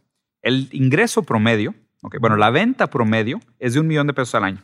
Le quitas la carga tributaria, los impuestos, ta, ta, ta, el margen promedio que se queda una empresa, que es como un 20%. Entonces te quedas con 200 mil pesos al año como emprendedor. Como ese exitoso 20% que sobrevivió. Entonces digo, ya, pónganle primero este número realista a lo que es el potencial de éxito. ¿ok? O sea, estás hablando de ganar, ganar sobrado 200 mil pesos al año. O sea, no, o sea, no es el millón facturado, no, no, no. Te sobraron Ujú. 200 mil pesos al año para pagar todas tus cuentas, sobrevivir. ¿ok?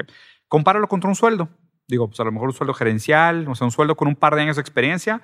Y de hecho, inclusive está muy complicado porque los sueldos también están congelados, pero también ese, ese es el éxito del emprendedor promedio en México. Lo que no te cuentan es qué pasa con el 80% que fracasó. Porque aparte, 90% de los financiamientos disponibles en México están en 100 empresas. Entonces, no tienes acceso a créditos. Si te endeudas, prácticamente ya valiste madre. O sea, nivel socioeconómico medio, bajo y bajo, cuando te endeudas y no sabes qué hacer con la deuda, se acaba tu vida, güey. O sea, los bancos no te perdonan. Claro. O sea, te van a quitar la casa de tu abuelita, güey. O sea, si te empeñas, te vas de hocico, güey. Entonces, eso es para mí lo peligroso. Y justo es de que hoy el crecimiento económico, el futuro está en los emprendedores. Es de que neta, o sea, siento que es, una, es un molino de carne, güey. O sea, es- y, y te lo venden como si fuera la montaña rusa de Disneylandia. Y es un molino de carne. O sea, y estamos embobados con esta fantasía del emprendedor, siendo que los números son espantosos. Pero, por ejemplo, ¿cuál sería la alternativa en ese aspecto? O sea, ¿qué sería mejor decir, quiero generar suficiente riqueza para vivir y mi familia Perfecto. y tal? Entonces, por esto hablaba de que mi primera meta es trabajar en el tema de la democratización de las fuentes de riqueza. Hay un libro bien famoso de, Piketty, que es un, economista muy famoso francés, que, habla de una teoría de que R es mayor a T. Es eh, básicamente lo que quiere decir esa teoría es que el retorno de inversión de capital parado si en, el mundo hoy es mayor que el crecimiento tradicional de las economías. ¿Esto qué quiere decir? No importa lo que hagas, tener dinero siempre es más rentable que innovar. Ya. Entonces, la gente que tiene capital siempre gana más y crece más que cualquier otra actividad económica real. Entonces, tener capital parado, pasivos, rentas, terrenos, carros, maquinaria, rentas de servicio, cloud, Wi-Fi, cualquier cosa que rentes siempre va a ser mejor y va a crecer más rápido que cualquier cosa que tú hagas de producción de valor real para la sociedad. Entonces, la economía se ha transformado en una economía rentista. Como lo que dice, ¿qué? La ley de Mateo, no sé qué dice, que el que tiene, el que tiene tendrá más. Exactamente. ¿no? Y el que tiene poco lo tendrá cada vez menos. ese es el problema. Lo que pasa es que en una economía rentista y, existen una limitante de recursos disponibles y, una, y un crecimiento de demanda, pues obviamente el que tiene, el que ya tiene las cosas, el que las heredó, pues nada más tiene que esperarse, güey, y rentar cada vez un poquito más caro y rentarle a más gente y administrar. Y el otro, como siempre está desesperado y cada vez hay más demanda y la oferta está congelada porque está monopolizada, pues obviamente la balanza no da, güey. Entonces, por eso la primera pelea, o sea, la verdadera pelea marxista que nos toca en esta época de la historia es democratizar las fuentes de riqueza, porque eso es lo que no hay. No hay movilidad social. Y viene una persona nueva y puedes tener todo el talento del mundo. Puedes tener una idea billonaria, te la van a comprar. ¿Sabes? O sea, aún eso te van a quitar. O sea, por más que seas el unicornio. Y literal les dicen unicornios porque son uno en qué? Uno en 100 millones, algo así. Sí, sí, o sea, pero er, Eres el unicornio. Eres uno en 100 millones de emprendedores. ¿ok? Y tuviste la idea, que probablemente es una idea que vale billones de dólares. Te la van a quitar. No te vas a quedar tú con ese billón. O sea, si tú no tienes los fondos, el capital necesario para empezarlo, te van a decir, ah, no, el dinero sudado vale más que las ideas. ¿Por qué? Porque pues vienen de una economía completamente monopolizada con un acúmulo de privilegios durante siglos que hace que la economía sea completamente infuncional. O sea, a ver, hay estudios, en, este es de Italia. Las mismas 60 familias son las 60 familias más ricas de Venecia hace 600 años. 600 años. o sea, ¿dónde, está, güey? O sea, ¿cuál movimiento social? ¿Cuál, güey? Pero, pero, ¿no hay esperanza? Claro, claro. pero porque y hay alternativas pero Por ejemplo, dices democratizar las fuentes, de riqueza qué significa eso en, en un, ejemplo sería ¿qué? impuestos a la riqueza, impuestos a la herencia, impuestos contra los pasivos. O sea, todo lo que, todo lo que frene el crecimiento de la economía, los pasivos, la riqueza. Lo, que haga que no fluya el dinero. Claro, güey, porque el problema que tenemos hoy económicamente es que no hay mecanismos de reciclaje de valor agregado. Entonces, el dinero tiende a subir al pico de la pirámide y normalmente lo que debería de pasar es que regrese a la base de la pirámide para generar demanda agregada. El problema es que el dinero llega arriba y se estanca. O sea, 10% del GDP del mundo está parado en paraísos fiscales, güey. Del GDP del mundo. O sea, 10% de toda la lana del mundo se está pudriendo en un banco en Suiza. Güey. Ok. Entonces, lo que el dinero necesita hacer para solucionar problemas es cambiar de manos porque pues es mi trabajo contra tu trabajo, la demanda, la oferta, ta, ta, ta. O sea, eso debería ser una economía funcional. Entre más lana tienes, paga, quieres pagar menos por el servicio o eh, por lo que sea. Y obviamente lo que hace la gente que tiene mucho dinero es hacer lo que sea para que no le quiten ese dinero. Entonces, ve, Amazon no paga impuestos, Apple no paga impuestos, Tesla no paga impuestos, Nike no paga impuestos y ahí te vas. O sea, te vas a la lista de las mayores empresas del mundo, no pagan impuestos. Quiero entender, eh, hablando de eso, y me estoy dando que no quería entrar ahorita, pero me hace sentido el He escuchado hablarlo, no lo he escuchado con detenimiento y quiero entender porque ellos se escudan en estudiando empleo, estoy tal, ¿no? ¿Qué dices? ¿Para no pagar impuestos? no, en, el sentido de, porque ya es que está, como se dice, satanización de los grandes CEOs de las grandes empresas, ¿no? Que es, oye, Amazon empieza desde cero, entre comillas, ¿no? Porque todos empezamos a cierto nivel de privilegio. Claro. Entonces empieza desde cero, va creciendo poco a poquito y entonces la gente va cheering them up, ¿no? De que, oye, chingón, ya puedo conseguir el libro que no, que no tenía, ¿no? Ya puedo, quiero leer estos libros, ya tengo una forma fácil de que llegue a mí. Claro. Siguen creciendo, oye, ya me pueden entregar comida o lo que sea, chingón, oye, ya me pueden mantener mis, con Amazon Web Services, mis páginas de internet, chingón. Y de repente llega un punto en el que, ah, no, ya no me está gustando, y este güey ya tiene mucha lana, ahora túmbenlo, ¿no? Por decirte algo, ¿no? O ahora tal, pero dices, pues el güey se la ha pelado cierta cantidad de años, más suerte, más lo que tú quieras, para llegar ahí. ¿Cuál es el argumento que mata eso? Porque entiendo que tú, o sea, has hablado de eso un, montón de veces. Quiero entender la postura del otro lado de decir, güey, pues si yo me la partí, más suerte y más privilegio, pero me la- Sí. no me puedes quitar el tema de que yo trabajé 12 horas todos los días durante tantos años para hacer esta riqueza y ahora me quieres decir, bye. ¿Cuál es el...? Lo voy, lo voy a, expli- lo voy a explicarte por, por dos lados, ¿ok? O sea, hay un lado muy interesante que es cuál es el rol del trabajo para el ser humano, que es un tema muy existencial, es un poco más raro, más difícil de hablar, que, creo que es importante también. Pero por otro lado, voy a tratar de hacerte un análisis económico de, o sea, cómo determinamos el, el valor de una botella de agua. Ujú. ¿ok? Entonces, de que si hay una persona que su trabajo es meter el líquido dentro de la botella y a esa persona le cuesta, o sea, cada vez que él mete el líquido dentro de la botella, a ti te costó un peso. Entonces, él recibió un peso para meter el agua dentro de la botella. Luego, la persona que te vendió el envase te dijo, yo te vendo el envase por tres pesos. Entonces, ya tienes, bueno, el costo de un peso para meter el agua dentro, tres pesos de la botella en sí, a lo mejor otro peso del agua y otro peso de la tapita. Entonces, va uno, más uno son dos, más tres son cinco, más uno son seis, ¿ok? Y tú la vendes a diez. Ujú, Ok, perfecto. Entonces, tú te quedas con cuatro. ujú. Ok. Pues vas a decir, oye, pues es que tú aceptaste el sueldo de un peso por botella, te Ujú. pareció un sueldo justo, si no te hubiera gustado me hubieras dicho que no, yo encuentro otra persona que lo haga o no lo haga, pero pues negociamos y tú aceptaste el valor de un peso. Con la botella igual, tú aceptaste que te la comprara Sí. tres, tú tendrás tus cálculos de cómo llegaste Que a luego tres. llegas y lo quieres vender en, un- en una tienda de conveniencia y te dicen, y yo me quedo con tanto aparte. Y, y va, y es- tú se lo vendes a la tienda de conveniencia a 10 y la tienda de conveniencia lo vende a 12. ¿ok? Ajá. Entonces tú te quedaste con 4 ¿ok? y la tienda de conveniencia se quedó con 2. ¿ok? La pregunta es, ¿por qué tu trabajo vale 4 y el de los otros vale lo que vale? O sea, ¿en, en qué momento se determina eso? Es como si dijeras de que, pues, es que, pues, digo, pues yo también podría hacer botellas de agua. Y ahí la pregunta es, pues, ¿por qué no las haces? Haz tu botella de agua. ¿no? O sea, la competencia dice que, pues, si tú tienes el talento para hacerlo tú solo, tú, el embotellador de agua, hubieras dicho, pues yo te compro a ti la botella por tres y en lugar de ganarme los cuatro, a lo mejor no me quiero ganar tanto, me quiero ganar dos y hago una botella de agua más barata, ¿no? Y llego a la venta y mi botella es dos, dos- dos pesos más barata que la tuya. Así debería de funcionar la competencia. El problema es que a través de la monopolización, lo que pasa es que esa competencia desaparece. ¿ok? Un, caso, un, ca- un caso de Amazon. Amazon cuando empezó con el tema de e-commerce, había una tienda muy grande que se llamaba diapers.com, que era específicamente para venta de pañales online. Lo que hizo Jeff Bezos. Le metió 100 millones de dólares durante seis meses para meter descuentos a los pañales que estuvieran siempre más baratos que los de diapers.com, hasta que Diapers quebró. Cuando Diapers quebró, Amazon volvió a subir los precios y se quedó con el monopolio del mercado. Entonces, esa es la primera por qué la competencia no funciona y a medida que estas empresas se van haciendo más grandes, cada vez hay menos competencia, no más, porque monopolizan el mercado. Y ahora es, oye, ¿tú quieres vender algo dentro de Amazon? Amazon te dice, ah, perfecto, yo me quedo con un cut. Yo, me- yo soy dueño de la plataforma, te cobro el, ese como real estate digital para que tú vendas tus productos. Y lo otro que hacen, que ahorita también es abiertamente sabido, se lo copia. O Ajá. sea, cuando llega un producto ganador, oye, ya está vendiendo un millón de, de piezas al año. Agárralo, cópialo tal cual, Ponle ponle Amazon Amazon. Product y empieza a sugerirlo en su página. Entonces, poco a poco van eliminando toda la competencia. Ok. Ahora, ¿dónde está el problema de la obscenidad? Pero, pero ahí una pregunta, por ejemplo, si yo no le hubiera metido esa botella en Amazon.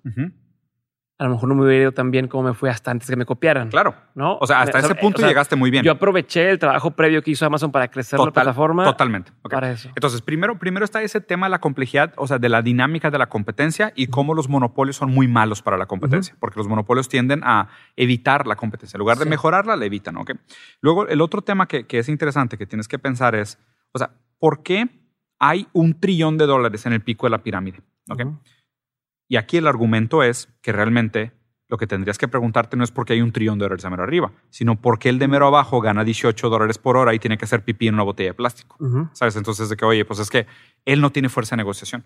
Claro, no el de tiene abajo leverage. no, tiene tiene leverage, no tiene nada con qué negociar. Y acaban de hacer la votación para ver si, se, si, si metían a un sindicato y al parecer, una- obviamente una votación súper democrática, sin ningún tipo de observación, sin ningún mecanismo externo, decidieron no sindicalizarse. Pero pues justo, no tiene leverage para negociar. Entonces mañana llegas y dices, ¿sabes qué? Es que ya me duele la espalda, tengo dolor crónico, tengo una infección en la, en la vejiga porque me estoy haciendo pipí Sí, todo el día y no puedo ir al baño duermo tres horas al día, estoy ganando una mugre, aparte los precios allá afuera están incrementando y los sueldos están congelados desde los 50, necesito un aumento, te van a decir gracias por participar, estás despedido, voy a contratar a un, a un ilegal recién llegado que está dispuesto dispuesto a vender su alma por Ajá. nosotros. Entonces, cada, cada centavo que le roba a cada hora de cada trabajador es lo que hace que acá arriba se acumule un trillón. Ya. ¿Por qué? Porque a todos, si les hubieran pagado realmente un precio justo, pues dirías, no, pues es que no habría un trillón acá arriba. A lo mejor sería millonario, que a lo mejor se lo merece, pero no sería trillonario. Ya. Y la diferencia entre un millón y un Sí, trillón, bien cabrón. El otro día vi esos videos donde te dicen, esto representa, este, no sé, un millonario. Y luego, esto que se puede comprar. Y dices, ay, cabrón. esto es un billonario y luego un trillonario. Ajá, no, no, no, es, bueno, que es así con obsceno. arroz. Y creo que Es un- obsceno, está- es sí obsceno. O sea, la gente no tiene idea de la abismal diferencia que existe entre un millonario y un trillonario. Hay una serie, les recomiendo un documental en Netflix ¿Cuál? que se llama algo así como Billionaires. Es, es un. Es de esos especiales que tiene Vox con, con Netflix. Es un así, ¿no? Dura 20 minutos y explica el tema de los billionaires y los pone en contexto y te dice lo que para ti significa, no me acuerdo exactamente el ejemplo, pero para lo que ti es comprar ¿Un café? un hot dog Sí.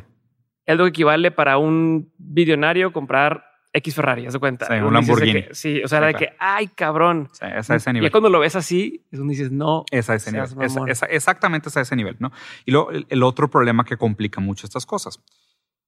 El problema económico que tenemos ahorita eh, y el que he constantemente tocado es el colapso de la demanda agregada. ¿ok? O sea, es la muerte del poder adquisitivo. La gente ya no tiene dinero para comprar lo que necesita para vivir. Ujú. ¿ok? Entonces, pues, ¿por qué? Si te vas al histórico, y estos son, son hechos, ¿no? O sea, la gente sí, puede sí. tener la opinión que quiera de por qué son.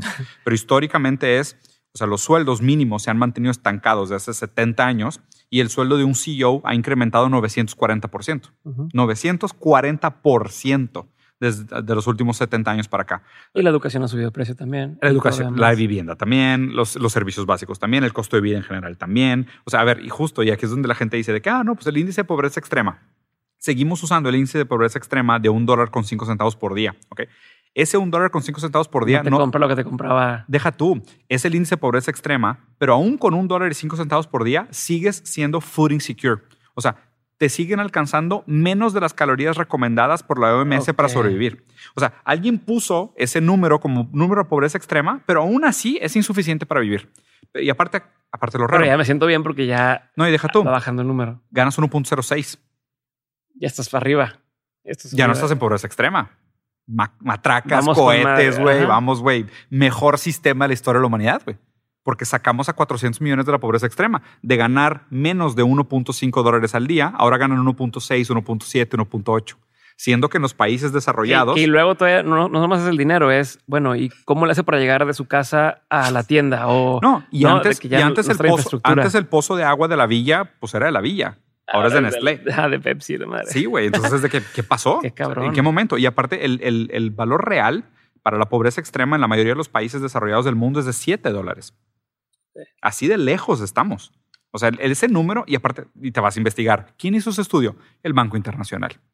Ah, mira, qué conveniente. Digo, ah, qué raro, ¿verdad? O sea, qué, qué chistoso que hayan llegado a la conclusión que ellos son los mejores, que su sistema es el mejor, que su ideología es la mejor del mundo, siendo que ellos, haz de cuenta, es- como si estuvieras viendo un comercial, nada más que la gente no lo ve como un comercial, lo ve como un estudio serio. Es, lo- es lo preocupante de Eso todo pasa esto. con un chingo de estudios. dices, ¿quién lo hizo? Ah, pues los mismos. Así, así pasaba antes en el. Sí, el azúcar no, sé. es malo, Ajá, patrocinado exacto, por Industrias Chocolateras del Norte. Es exacto, güey, mamón. Ajá. Sí, sí. Sí, oye, pero entonces regresando a esos problemas, esos problemas que me dijiste, eh, o el problema de, Colapso de la demanda agregada. Ajá, colapso de la demanda agregada y, y el tema de democratizar las, Las fuentes de ingreso. de ingreso. ¿Quién lo tiene que hacer? ¿Cómo se puede hacer? Uy, ¿Cuál es la forma? O sea, porque sí. no le hace sentido al presidente No. porque otra vez es empinarse su, su mismo, lo que Sí. tú dices, ¿no? De, oye, yo estoy en esta posición, sí, sería meterme el pie yo solo, Claro, eh, pero también ¿cuánto, cuánto tiene que ser la masa crítica de gente que, para que se logre esto. que lo brinque y luego otra vez derrocamos a este güey y se pone otro que nos Sí. vuelve a ser esclavos, ¿no? Entonces, Sí, sí, sí. ¿cómo se puede llegar a solucionar? A ver, es, es muy difícil, ¿no? Y, y el problema es de que ahorita, como te comentaba al principio, en la política estamos viviendo en un momento muy populista. Ujú. ¿ok? El populismo es esta idea de dar soluciones fáciles a los problemas difíciles. Ujú. Eso es populismo. O sea, Ujú. populismo es marketing aplicado a la política. Es yo te voy a resolver, yo no te voy a robar, yo soy el bueno, ellos son los malos. Todas las narrativas de Sí, marketing claro. aplicadas a las campañas, ¿no? Que las saben hacer muy bien. El, el tema de esto es que, a ver, y, y otra vez rompiendo corazones, no hay soluciones fáciles. No las hay. O sea, no hay nada que puedas decir hocus pocus y mañana cambiamos. Hay tecnologías que pudieran ser game changers, o sea, que pudieran ser Sí. triggers de cambio. Por ejemplo, blockchain. O sea, blockchain, criptomonedas, pudiera ser algo que de la noche a la mañana revolucionara este tema. O sea, ve, y, lo interesante es que aquí te das cuenta que tanto la política como el sistema financiero internacional se están cavando su propia tumba sin darse cuenta. En dos sentidos. La política primero. La política se está cavando su propia tumba porque ellos se han encargado de que nadie crea en ellos. Hoy no existe alternativa para la política, pero la hay. Existe el autoritarismo y ah. existe el anarquismo. Entonces, si no te gusta la democracia, ve la cantidad de gente que está hablando ahora de un sistema libertario minarquista, o sea, que son anárquicos, que es de que pues, si, no, si el gobierno no jala, que el gobierno sea lo más chico posible y que sea la regla de la jungla. Están locos, no saben lo que están pidiendo. Pero hay gente que ya lo está pensando como una alternativa viable por la poca confianza que tienen en el gobierno. Y por otro lado... Como esta película, ¿cómo se llama? La que dicen, tienen en, tal, tal día pueden agarrarse trancazos entre todos. Ah, The Purge. The Purge. Sí, claro. quieren The Purge. Sí, todo, el, tiempo. Un anarquismo así de que la, la, ley de la jungla todo el tiempo, ¿no? Y por otro lado, hay movimientos autoritarios, que son estos protofascistas, pseudofascistas, que tienden a empujar hacia un emperador que es todopoderoso y él determina quién hace lo que hace y quién no hace lo que no hace. Y, justo, y, y, el problema es, ya estamos hablando de esos temas porque la confianza en la política está en all time low. O sea, la gente no confía en la política. Entonces, los políticos están cavando su propia tumba porque al ser populistas lo que hacen es que sistemáticamente decepcionan y hacen, orillan a la gente que busca alternativas. Entonces, van a salir alternativas. Lo que deberíamos hacer es recobrar la confianza en la política y reformular completamente la política. O sea, la política sigue siendo el mismo juego desde los, ¿qué? ¿40s? ¿30s? O sea, vato, ¿por qué no meten blockchain? Administrar el sistema de litigios o, el sistema de tipo de selección de contratos o quién se queda con quién o administración de cuentas del, presupuesto público. O sea, resuelves un tema no, no, que siempre es, ah, yo no pago impuestos porque se lo roban, yo no pago impuestos porque lo usan mal. Y es verdad, pero eso no debería ser un motivo para no pagar impuestos, porque el, el funcionamiento de un mercado presupone la existencia de una sociedad. Si no hay sociedad, no hay mercado. En Mad Max no habían bancos, o sea, en Mad Max no hay hospitales, güey. Es como que no hay gobierno. O sea, ¿quién se hace cargo de las carreteras? ¿Quién paga los bomberos si no hay Estado? O sea, ¿quién, ¿quién, es dueño de la policía? ¿Te imaginas la policía de Amazon? O sea, ¿bajo qué reglas operarían? ¿Bajo qué ética? ¿Quién, lo, ¿Quién lo determina? O sea, estos pensamientos anarquistas son muy limitados porque te haces preguntas muy pragmáticas. Es de que, por ejemplo, no sé, en un, estado anárquico, bueno, en un, en un, mundo anárquico donde no hay Estado, te roban la cartera. Y dices, no, pues, sabes que hay una corte, pero es la corte de visa bueno, es que a mí esta corte no me alcanza, vamos mejor a la corte de FedEx. Entonces, en la corte de FedEx, yo tengo un primo que me hace un paro. ¿Cómo haces justicia? O sea, ¿cómo es, que es, eso, ¿Dónde, ¿dónde se puede empezar a solucionar el asunto? Entonces, ¿cómo se empieza? ¿Existe? Primero, la gente tiene que empezar a aprender a votar. Y, yo creo que el tema en el que estamos ahorita es un problema serio porque durante mucho tiempo en la mesa no se habló de religión y no se habló de política. Y, y, lo raro es que estoy seguro que todo el mundo me va a escuchar y va a decir, ah, Diego tiene ambiciones políticas. No, pero si no entiendes de política, igual la política tiene un efecto sobre tu vida. O sea, ¿tú crees que porque no te metes a la política, la, política no te afecta? Qué infantil. Al revés. O sea, probablemente tiene más efecto sobre tu vida de lo que tú crees porque no lo entiendes, porque no estás involucrado. Eh, o sea, los senadores, los diputados y los alcaldes tienen más efectos directos en tu calidad de vida, en tu día a día, lo que crees. Ellos manejan el alumbrado público, la seguridad, el bienestar, lo que se puede y no se puede hacer en la calle. O sea, hay un marco legal para el comportamiento humano. Entonces, primero, tenemos que volver a poner la política de moda y tenemos que volver a hacer que la gente piense antes de votar, porque la verdad es que, aunque sea un sistema lleno de fallas y lleno de problemas, la democracia sigue siendo lo menos peor que tenemos como gestión. Entonces, la democracia permite la oscilación de poder, la democracia es el poder de las mayorías. O sea, permite que la mayoría tome decisiones para que la minoría no perpetúe sus beneficios. A ver, pero ahí te voy a hacer una duda. Sí es mejor que la mayoría vote en el sentido de, he escuchado estas esta mm. dos formas de verlo, de decir... Si no estás educado, no deberías de votar. Exacto. ¿Quiénes son los que deberían de votar? Quienes saben del tema. Es como decir, yo voy a votar por una persona que está en favor de la energía eólica. Renovable. Y otro, pero yo no entiendo de eso. Y entonces digo, ya voy por este güey. Claro. No sé, ¿no? Entonces conviene que yo vote. Y ahí me convenció esa persona porque es el que habla más bonito. Puede ser porque tal. O me dio un lonche. O me, regaló algo, ¿no? Entonces. Más bien, lo que deberías de pensar entonces es, bueno, pues entonces vamos a subir a todos al mismo nivel. No, no permitirles que no voten. O sea, si tuvieras una alternativa, dijeras de que es que eres ignorante porque quieres, pues bueno, pues te diría, ok, está perfecto. Pero si eres ignorante porque tuviste que empezar a trabajar a los ocho, pues no es tu culpa. Claro. Es culpa mía es culpa, es culpa de los, privilegiados, que los privilegiados no estén al mismo nivel de poder tomar decisiones racionales sobre cómo conducir su vida. O sea, no es un problema de ellos. Ellos no quieren ser tontos. Nadie quiere ser tonto, nadie quiere ser pobre. Nadie. O sea, son condiciones que te tocan y sistemáticamente Sí. te achican. Ya después, si después tomas tú la decisión de no, me voy a dedicar a meterme champiñones en Real de 14, pues felicidades. O sea, si eso te funciona súper bien, ¿quién soy yo para juzgar? Pero nadie quiere nacer y morir en las mismas condiciones de miseria en las que les tocó. Eso, o sea, no, ti- no tiene sentido. Así el pensamiento debería ser, ah, ok, si ellos están menos preparados para tomar decisiones responsables sobre su vida, pues vamos a darles las condiciones para que tomen decisiones responsables sobre su vida. Y otra vez es el mismo problema, porque es, a ver, el, el político, porque va a querer meterle infraestructura a las escuelas, pues que lo Claro. que le, le importa es Claro. la masa que lo que vote por él y no que lo critique o que sea crítico Claro. con esta persona. Mira. Todos los cambios Y históricos. perdón que te esté cuestionando tanto. No, me- no, me- no. me da- me da no, qué, bu- qué bueno, güey. Curiosidad No, de y entender. Qué bueno. Qué bueno porque que tú le has dado más de esto. vueltas a este tema que yo, entonces quiero entender qué has pensado y por dónde se puede empezar a Qué tejer. bueno que estemos hablando de esto porque la responsabilidad es nuestra. Ok. De evidenciar el problema y poner el debate público en manos de todas estas personas que se tienen que concientizar. Porque justo, o sea, y te pongo el ejemplo más extremo. Hay, hay, hay una frase bien interesante que es, los subalternos no tienen voz. ¿Sabes? Eso es como decir, estamos hablando por los pobres, estamos hablando por los ignorantes, ¿no? Ujú. Entonces, este que, y, y ahí voy a usar un ejemplo personal, el de, pues yo tengo un hijo con autismo. Ujú. ¿Cómo pudiera alguien organizar un congreso sobre autismo para autistas? Ujú. Y es de que no, pues, no se puede. O sea, pones a un chorro de autistas en un cuarto, o sea, es un desmadre.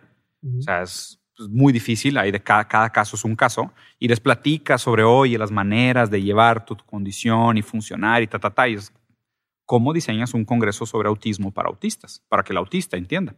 Entonces, en ese sentido, pues sí, alguien tiene que tomar su causa y hablar por ellos y apropiarse de su, de su condición y hacerse responsable, ¿no? Porque pues es en esta visión de ética, pues el, el- el fuerte se hace cargo de sí mismo y el más fuerte se hace cargo de los demás. Entonces es, pues, pues en un- durante un tiempo de transición, cabe a nosotros, los privilegiados, levantar la voz y pelear por los subalternos. Entonces, qué raro, porque en la historia, por más que exista toda esta narrativa romántica de las revoluciones y demás, te das cuenta que las revoluciones no son cosa de un día. O sea, se cocinan en años. Años. Sí, cuando te pones a ver qué somos comparado ¿Dónde con todo empezó? el- Sí, claro, no güey. te das cuenta que, ah, Revolución Francesa, vato, chútate 100 años de historia, Cuando güey. te cae el 20 de que estamos en el 2021. Sí. Porque alguien dijo que el año empezó en el 2000. O sea, ¿sabes? Porque se murió este Cristo, lo que tú quieras. Claro. Y entonces y empezamos a contar. empezamos a contar. Pero Sí. cuando realmente dices que ah, están mamando. Entonces 2021 para atrás, ¿cuántos años hay? Es donde empieza a caerte los 20 y dices, Y cuando tú. aquí estábamos en las pirámides, allá estaban en carros. Cuando aquí no sé qué, allá dices, ay, cabrón. Vato, ¿y cuál, cuál prisa? Hace 70 años las mujeres no podían votar, güey. Ujú. 70 años. O sea, si, si tus abuelos todavía están vivos, o sea, tus abuelos nacieron en una época donde las mujeres no podían votar. Sí. O sea, fue hace 70 años, fue hace nada. O sea, y ahorita lo piensas y dices de que no, quítale a la mujer el derecho al voto, y que no, imposible, incabible. O sea, ¿y cómo se hizo? O sea, no fue cosa de un día. O sea, hay todo un tema de una creación de conciencia, de una evolución de la moral, de un entendimiento de las situaciones esquemáticas, de un cuestionamiento de las razones a priori. Porque justo para eso es importante la filosofía. ¿Te acuerdas? O sea, como te comenté, la filosofía sirve para cuestionar aquellas cosas que se plantean a sí mismas como verdades absolutas. Sí. Entonces es como que, ah, es que la verdad absoluta es que el pobre es pobre porque quiere. No. ¿Sabes? La verdad absoluta es que la, la pobreza es, tiene que existir, es, un- es una manera. Ah, no. ¿Sabes? La, eh, la mejor manera de administrar nuestros recursos a través de la competencia de libre mercado. No. ¿Sabes? Porque todas esas cosas que se presentan como verdades absolutas son instrumentalizadas para fines nefastos. Entonces, el rol de la filosofía es cuestionar esas cosas que se presentan como verdades absolutas y regresarle a la gente otra vez el decir, hay alternativas. Acercarnos a la verdad es un proceso de tiempo, de gente y de conocimiento que acerca la verdad a lo El real. sacrificio, ¿no? O sea, ¿Cuánta gente no se quedó en el camino por luchar por una causa? Claro. Regresando a la misma, a la misma cuestión. Si tuvieras que decir, o sea, o gente que escuche, dice, es que yo, ok, te Tienes entendí, tiene- ok, te entendí, estoy de acuerdo, Sam, ¿cómo le puedo hacer desde mi trinchera Sam. hoy para empezar a mover esa cosa que va a tardar años en, en suceder? Claro. Y también dando por entendido que a veces la gente que más necesita saber esto no tiene acceso a escuchar esto que está Sí, escuchando. claro. Entonces, ¿cómo? Mira, los, cambios, los cambios prácticos que pudieran lograrse y creo que tendrían efectos rápidos sería, por ejemplo, to- la- el- impuestos progresivos. O sea, impuestos progresivos es uno que mejoraría mucho las condiciones. Todo lo que tenga que ver con políticas públicas de reciclaje de capital y contra la perpetuación de la riqueza. O sea, cualquier cosa que hagamos en ese sentido que podamos votar, de decir, oye, este candidato trae un tema de impuestos sobre el exceso de riqueza, o este candidato trae un tema contra las herencias, o este candidato trae un tema contra las, los, pasivos, o sea, taxation a los pasivos. Todo eso tendría un impacto muy rápido. Muy, muy rápido. Porque inyecta mucho dinero de regreso a la circulación. Y la neta, la gente con poder adquisitivo, o sea, cambia su vida, güey. Sea, y son cosas pequeñas. O sea, tampoco, eh, y es lo raro. Yo no tengo problema contra los millonarios. Tengo problema contra los billonarios y los futuros trillonarios. O sea, si, si, te has ganado la vida, has hecho las cosas bien. Que la diferencia. Sí. Que digas la diferencia. O sea, un millonario todavía es muy lejos de un. Es que es tan abismal la diferencia, güey. Pero tan, tan grande la diferencia. Y, es completamente innecesario, ¿no? No, no Nunca vas a. Literal, lo, leí en algún, lugar en Twitter y me encantó. Que alguien decía de que, ¿por qué no ponemos la ley de que si llegas a los 100 millones de dólares, te dan una placa, ponen un parque a tu nombre? Como si fuera YouTube, ¿no? te dan aquí, ya tienes tu placa. Ganaste en el capitalismo, retírate, llégale, güey. Sacas, es de que deja que los demás compitan, deja que los demás peleen y todo. Porque, porque justo el problema es, y, dijeras de que no, pues que es bueno para la evolución. ¿A, dónde? ¿A dónde vamos? recuérdame cuál es el plan de sociedad al que tenemos prisa de llegar, porque digo, nos estamos llevando el planeta entre las patas y, está, y estamos causando mucho dolor en el proceso. Recuérdame a dónde vamos. ¿En algún momento te preguntaste a dónde vamos y cuál es la prisa? O sea, ¿cuál es la prisa para el progreso? O sea, ¿Para qué? ¿Cuál es la prisa del progreso? Alguien, por favor, explíqueme cuál es la prisa del progreso por la cual vale la pena sacrificar tantas vidas y tantos recursos naturales. Si alguien se para ahorita y me dice cuál es la prisa, estaría dispuesto a negociar. ¿Cuál es la meta que vamos a ganar? Que, ah, ya lograste tener una super universidad y llegar a Marte una super para qué? ciudad. Y... O sea, ¿cuál es la prisa de llegar a Marte? Por favor, alguien explíqueme cuál es la prisa de llegar a Marte. ¿Cuál es la urgencia? O sea, sí, lo que te dicen es porque nos estamos acabando el mundo, pero entonces es, me acabo el mundo para poder construir lo que necesito construir para llegar a Marte, para acabar. O sea, Literal. O sea, te volviste el profeta de tu propio apocalipsis. O sea, tú mismo te volviste el profeta de tu propio apocalipsis. Por eso hice un video que se llama Vamos a llegar a Marte en una pila de cadáveres. O sea, y literal, o sea, y, se me hace bien chistoso. Elon Musk puso el tweet donde decía, I'm hoarding, y la palabra hoarding es, importante, estoy Acumulando. acaparando. O sea, porque más que acumular es quitarle a los demás, ¿no? O sea, estoy acaparando los recursos naturales porque creo que el destino de la humanidad es ser una especie interplanetaria. Sí, pero esto está chisqueado. O sea, es, por. está loco, güey. Sí, está eh, tocado la, la cabeza. Como que no se fija en esas cosas. Eh, y justo, the devil is in the details, ¿sabes? Ahí en los detalles de esas palabras se esconde, se esconde su locura. Y es lo que la gente debería preguntar. O sea, a ver, el destino de la humanidad es transformarse en una especie interplanetaria. Ok, llegaste a Marte, ok, perfecto. Y volteas para abajo y dices de que, ok, esto me costó un millón de Quiero llegar a Marte para poder dedicarle el día, estar a gusto, pasarla bien. Es de, güey, lo puedes hacer ya. ya hazlo, güey. Es de que, cabrón, o sea, ¿tú no te sentirías más digno contigo, contigo mismo salvando vidas aquí? O sea, de gente que inmediatamente se está muriendo. Porque es lo raro, ¿no? Y, y, de nuevo, ¿por qué constantemente regresar a esta idea de la importancia de leer y pensar y la filosofía? Hay un dilema que se llama el dilema de los brazos infinitamente largos. Ok. Que es, imagínate, tú un día vas caminando y ves un charco de lodo y ves un bebé tirado en el charco de lodo. ¿Lo recoges? Así de primera se diría sí. Claro, o sea, prácticamente. Es que no, si, si, un truco no, la pregunta. a, menos de que seas un sociópata, pues todo el mundo, bueno, pues deja saco el bebé el charco de lodo. Es que, que me dijiste, te... te interrumpa, pero me tocó una vez escuchar una historia de un fotógrafo de guerra que decía el güey. Es que a lo mejor tiene una mina o una trampa o algo así. Ah, o sea, le pasó. Hace cuenta de cuenta que no a él, pero unos compañeros fotógrafos iban entrando a una ciudad destruida. Venía un carro, un carro está parado en la mitad del camino. Claro. Y no podía, este, estaba, estaba atorado, ¿no? De que se acabó la gasolina. Entonces, no te preocupes súbanse conmigo en otro idioma, ¿no? Están otro, cubriendo una, una guerra en otro, en otro, país. Súbanse con nosotros, te llevamos a la ciudad. Sí.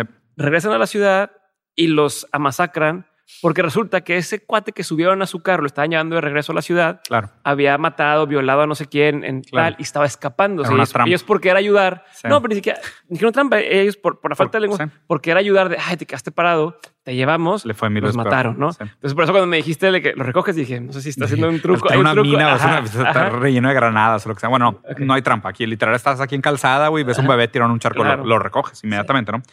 Ahora la pregunta es, digo, y aquí lo que habla Derrida es de esta palabra eh, descaracterizar. ¿okay?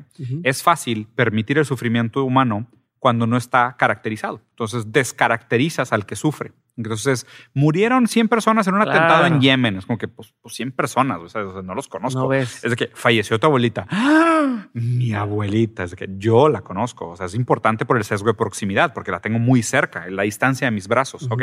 La pregunta filosófica es, si tuviera los brazos infinitos, ¿por qué no lo harías? Y ahora con la tecnología, pues tenemos toda la característica del sufrimiento ajeno y aún así no hacemos nada. Ya. O sea, sabemos que hay redes en las plantas de Apple en China para que la gente no se suicide. Ujú. O sea, hay mallas entre las escaleras para que la gente no se suicide en los breaks. Es súper famoso esto. O sea, tuvieron que poner mallas para que la gente se dejara aventar del quinto piso a las plantas de, de Apple. Ok.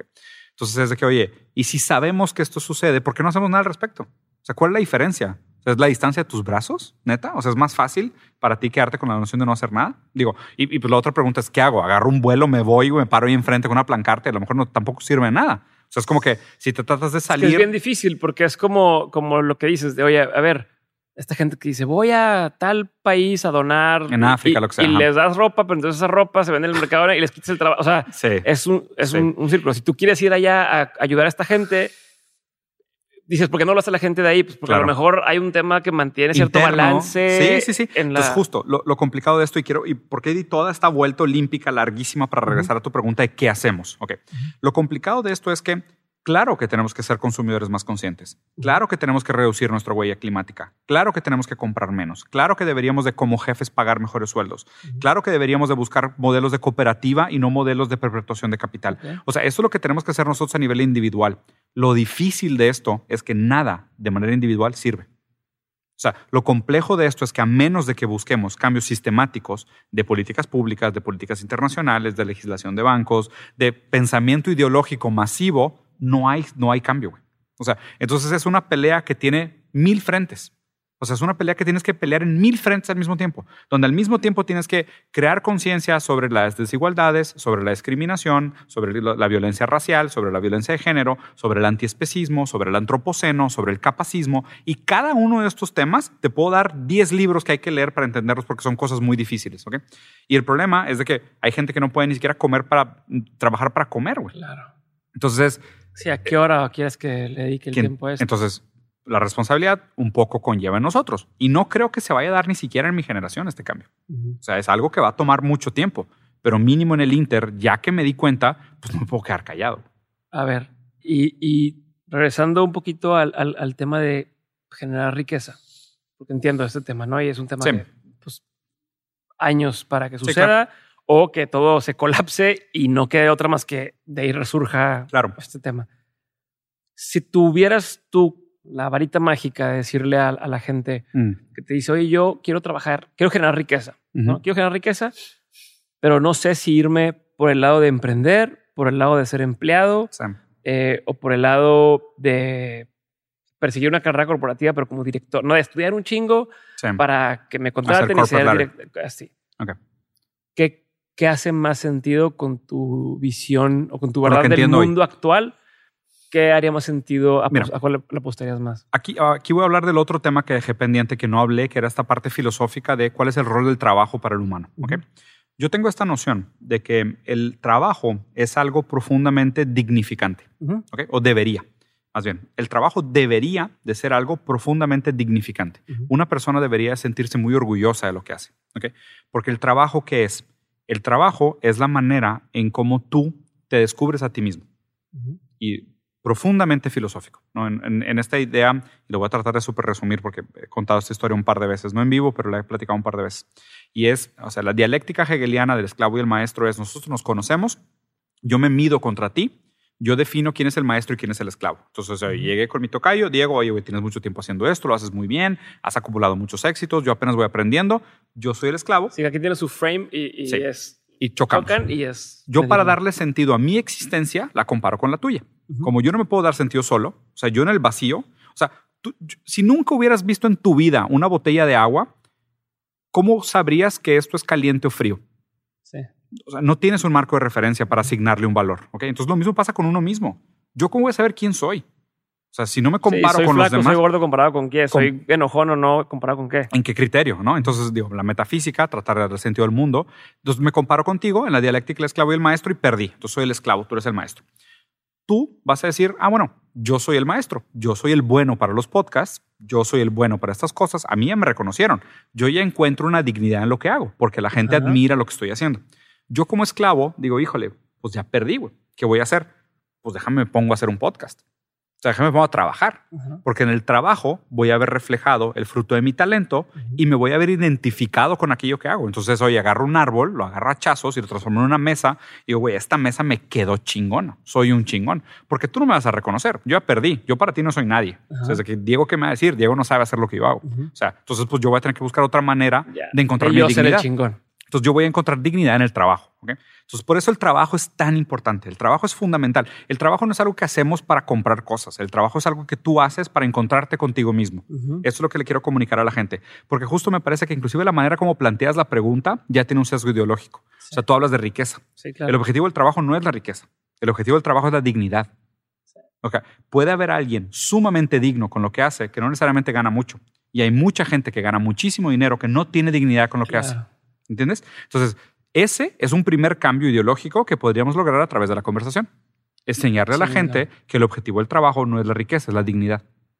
Entonces ahí es donde yo descubro que me hace sentir a mí más digno. Si emprender, si trabajar en una empresa, si hacer tal cosa. Es más, imagínate, güey, te ofrecen un dilema ético, ¿no? De decir que, oye, güey, puedes trabajar para esta empresa que se dedica a la al golpeamiento de delfines con martillos, güey. ¿Ok?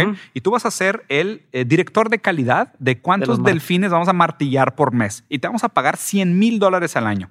Uf, sueldazo, güey, súper bien. Tú hay quien en el Excel, güey, no mames, hoy, güey, martillé 50 delfines, súper bien, nos fue increíble, fue un gran día, güey. O sea, había sesos de delfín por todos lados. Ah, dejamos a mi casa. ¿Cómo, güey? O sea, ¿cómo, güey?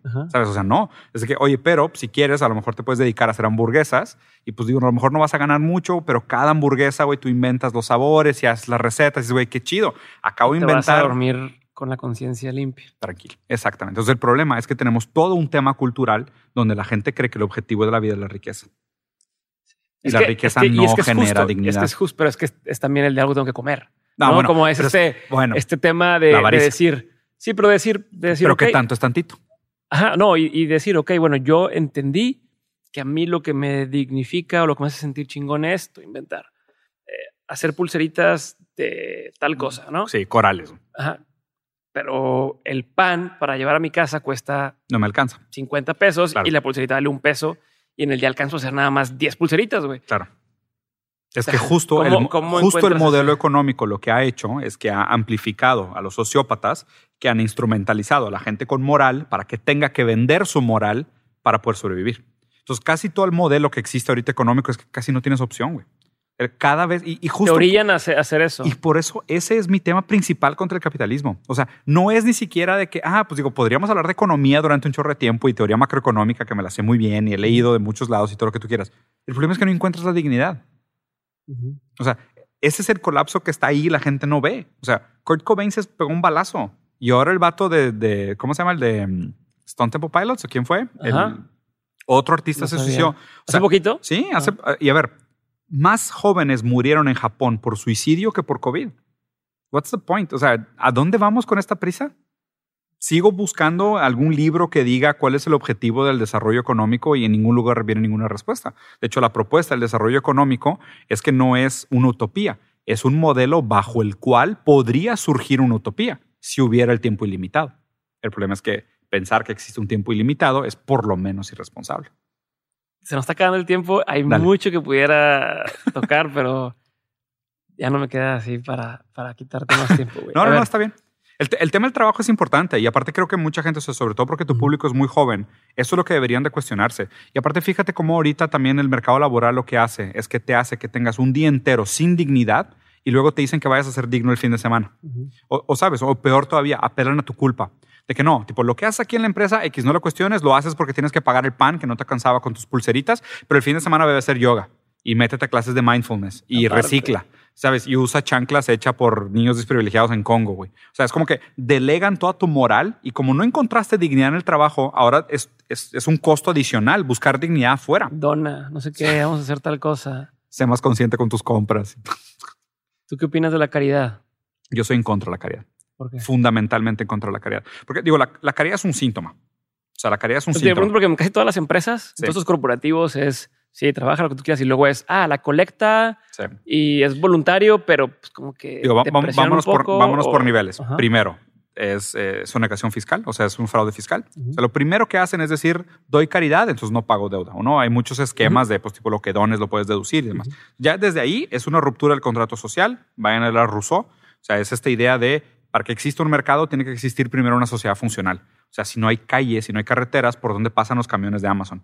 O sea, tiene que haber primero una infraestructura social para que exista un mercado. Si no hay sociedad, no hay mercado. Entonces, desde el fraude fiscal ya está mal.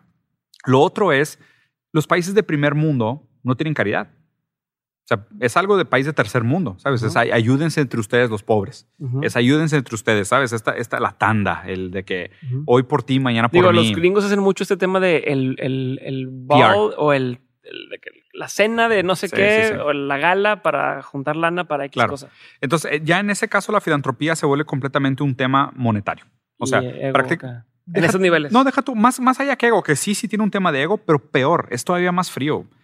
Haz cuenta que meten una tabla Excel y dicen de que, mira, tenemos dos maneras de hablar del tema de Black Lives Matter. Podemos hacer una campaña publicitaria sobre Black Lives Matter y lanzar un comercial y hacer un contenido con Queen Latifah y whatever. O podemos hacer una donación de tanto para Black Lives Matter y va a tener repercusión en medios, ta, ta, ta, resultado de PR. Se mide. O sea, es cuál de los dos es más rentable, cuál de los dos es más barato. Y pues hagan el que sea más rentable. Menos esfuerzo, ahí está la lana. Tal cual. Y, y, es frío, ¿eh? O sea, es, ah, es que si metemos tanta lana va a ser más caro que el comercial, pero es deducible impuestos, entonces la carga fiscal va a ser menor, el resultado de PR va a ser tanto. La vez pasada hicimos una campaña, tuvo tantos impactos y hemos hecho también donaciones que tuvieron tantos impactos, entonces la, la mejor decisión es esto. Ok. Y en general, la postura de caridad a otros niveles es por eso. O sea, dices no. Yo, yo soy en contra de la caridad porque no debería existir. Si, si yo voy en la calle Ah, no, a ver, es ética y empatía. Ok. Es diferente a la filantropía, porque aparte hay otro problema. A ver, todo o sea, yo le hago un daño o le hago un beneficio a, alguien que me pide dinero. no, no, no. O sea, ayuda a todas las personas que puedas ayudar. No, no, estoy diciendo en contra de eso. En ese aspecto no. O sea, en el aspecto individual, ayuda a todas las personas que tengas que ayudar. En el aspecto empresarial es donde soy fundamentalmente en contra. O sea, ¿Y por qué? Hay otro tema importante. Cuando delegamos la decisión de la filantropía a estos grandes empresarios, somos subversos a la democracia. ¿Sabes? O sea, ¿Quién dijo que Bill Gates es la, mejor persona para tomar decisiones sobre, qué hacer con el dinero público? Porque justo, aparte, si le estás dando un descuento fiscal, ese dinero es público. O sea, él lo debe. O sea, él lo debe por el contrato social. Que aparte, toda esta idea de contrato social ya de por sí sería rara, ¿no? Pero vamos a poner, o sea, Bill Gates debe esa lana sobre el contrato social porque él usó la sociedad para que existiera su mercado. Entonces, él debe esa lana. Y nosotros le dijimos, va, te doy un descuento si tú usas ese dinero de una manera caritativa. Y él dice, decido invertir en energías verdes. De que, ah, ok. ¿Y, ¿Y, quién eres tú para determinar que esa es la prioridad? Y normalmente la narrativa que nos contamos es de que pues, es un genio.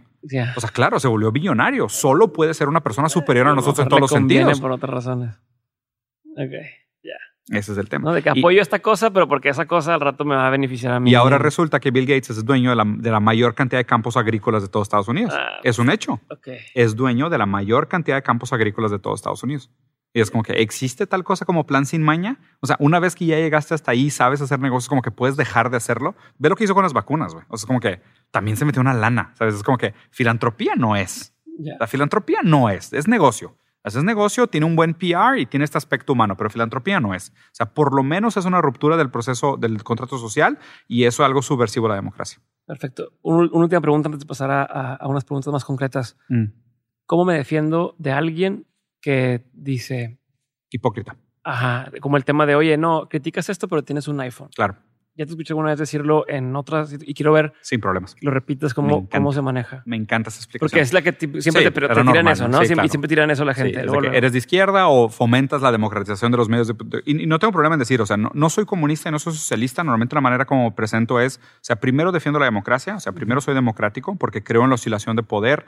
No soy anarquista, me gustaría, pero no creo que estemos listos. O sea, a lo mejor dentro de 100 años podamos hacer una sociedad anárquica, estaría increíble. En teoría suena muy bien. Y definitivamente no soy autoritario. O sea, para mí el, el, sueño de una persona puede ser el infierno de muchos. Entonces la idea de autoritarismo para mí no funciona porque el ser humano también es demasiado diverso en su forma de ser. Entonces, primero que nada, soy democrático porque creo realmente que mientras opinemos y platiquemos, las cosas pueden seguir mejorando mientras lo hagamos de buena fe.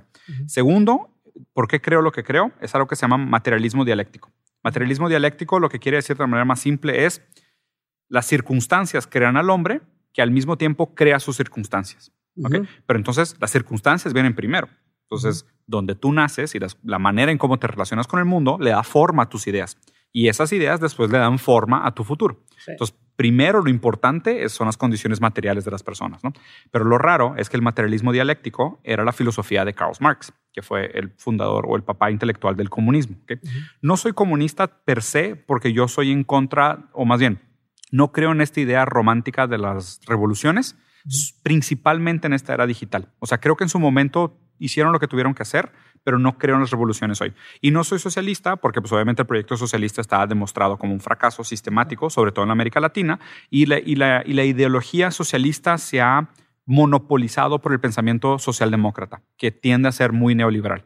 Y sé que fue una ensalada de frutas para mucha gente que no entiende lo que estoy hablando, pero es para que no hagan hombres de paja de mi pensamiento. ¿no?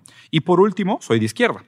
Soy de izquierda, ¿por qué? Porque creo más en el valor colectivo que en el valor individual. Yo no creo que el hombre se pueda hacer a sí mismo. O sea, y toda la literatura que he leído lo desvalida. El lenguaje no es individual. La formación del yo no es individual la necesidad humana de empatía no es individual. O sea, realmente no existe tal cosa como una teoría individual. Y por último, yo no creo en el hombre racional. O sea, yo no creo que el hombre sabe lo que quiere. El hombre se hace pajas mentales de lo que cree que quiere y va tropezando y va descubriendo en el camino, pero el hombre no sabe lo que quiere. Entonces, dicho eso, probablemente van a decir, ah, no importa, zurdo. O sea, para el reduccionista que eh, escuchó toda esta explicación y aún así me quiere tachar de zurdo, esta explicación es para ti, imbécil. para esa persona específicamente que escuchó, dijo todo lo que dijo, pero es un zurdo, es en izquierda, lo que tú quieras. Okay. Y me dicen, ay, pero qué fácil criticar el capitalismo teniendo un celular, ¿no? O viviendo en privilegio. Teniendo tenis chidos o teniendo... Teniendo lo que sea, ¿no? Vamos a agarrar específicamente el tema del celular porque es el que más les gusta. Primero que nada, eh, lo que distingue al capitalismo es el libre mercado. Okay. El libre mercado, la antítesis del libre mercado, es una economía centralmente planeada. El libre mercado es la demanda y la oferta deciden a dónde van los fondos y dónde hay innovación y dónde hay inversión. La planeación central económica es, hay un comité estatal, público, que determina dónde usar el dinero público para buscar tecnología. El celular es más resultado de la economía planeada que del capitalismo. O sea, hay más cosas de tecnologías que son origen de la ciencia y del Estado que dijo, ten dos millones de dólares de beneficios para que investigues sobre touchscreen. Las telecomunicaciones, lo que quieras. Entonces, a grandes rasgos, mm, por lo menos el resultado tecnológico del capitalismo, del, celular, tiene más que ver con la ciencia, con la economía planeada y después con el capitalismo. ¿Qué tiene el celular que sí es puramente capitalista? Dos cosas. La obsolencia programada. O sea, el hecho de que se echa a perder a cada dos años sin necesidad. O sea, qué raro que el refri de tu abuelita, de los de los 70, nunca se ha echado a perder. La lavadora que tiene años y, y un refri nuevo se echa a perder raramente justo el día después que se vence la garantía. Y vean las coincidencias que son muy extrañas, ¿no? Y si no me creen, vayan a investigar obsolencia programada. Este concepto es hermoso. ¿Viste el que te mandé? Sí, güey. Y este concepto es el corazón del capitalismo, lo que más me encanta. Entonces, ¿qué sí es capitalista el iPhone? El hecho de que se echa a perder rápido, ¿ok? y la mano de obra infantil y la explotación de los bienes naturales. Entonces, yo les voltearía la hipocresía y les diría, oye, ¿tú eres a favor del, trabajo infantil, de, infantil esclavo? No, no, claro que no, porque tienes iPhone. Es un hecho que hay niños involucrados en el proceso de creación de un iPhone. Si no eres a favor de, eso, ¿por qué tienes un iPhone? No deberías de tenerlo. O sea, el mismo adomen, adominen hipócrita de que supuestamente estás consumiendo algo que va en contra de tus valores, pues lo haces tú. O sea, si eres, si eres a favor de la mano de obra infantil esclava y de la explotación y de la, gente que se muere en las minas de cobalto de Congo, ah, bueno, pues perfecto, entonces eres congruente con tus posturas. Pero aún así, el resultado del iPhone tiene tanto que ver con la economía planeada como con el libre mercado. Entonces, la verdad, o sea, es, es una dominant tan tonto, o sea, tan simplista, que más bien lo que refleja es... ¿Qué significa ese Es eh, apelar a la, al individuo y no a las ideas que defiende. ¿Sabes? Es como que podrías hablar contra el materialismo dialéctico, pero no de Diego hablando del materialismo dialéctico. Eso, es una domina, ¿no? Es hablar de que es fácil tú hablar de defender a los pobres siendo rico. Como que, güey, pues es que si no los defiendo yo, ¿quién nos va a defender? Entonces, es, es más bien para mí toda esa crítica de la hipocresía y demás es como un no, no discurso. ¿Sabes? Es como que no quieren hablar, no saben de qué hablar, no tienen argumentos serios, entonces lo único que hacen es reducción. O sea, es reducción, reducción, reducción. Más bien lo que refleja para mí, o sea, yo por eso no contesto y normalmente es la gente que bloqueo, porque sé que no hay nada ahí. O sea, es como platicar con un coco, güey. O sea, Desganchar, es como me, quiero ver. Me tardaría tanto tiempo en llevarte de tener ese coco lleno de diarrea hasta poder tener una discusión racional que la verdad es que prefiero de que no, o sea, bloquearlo, sí, sí. Y, y, y, por último, aprovechando el tema de la bloqueada, voy a hacer el statement público porque bloqueo a mucha gente.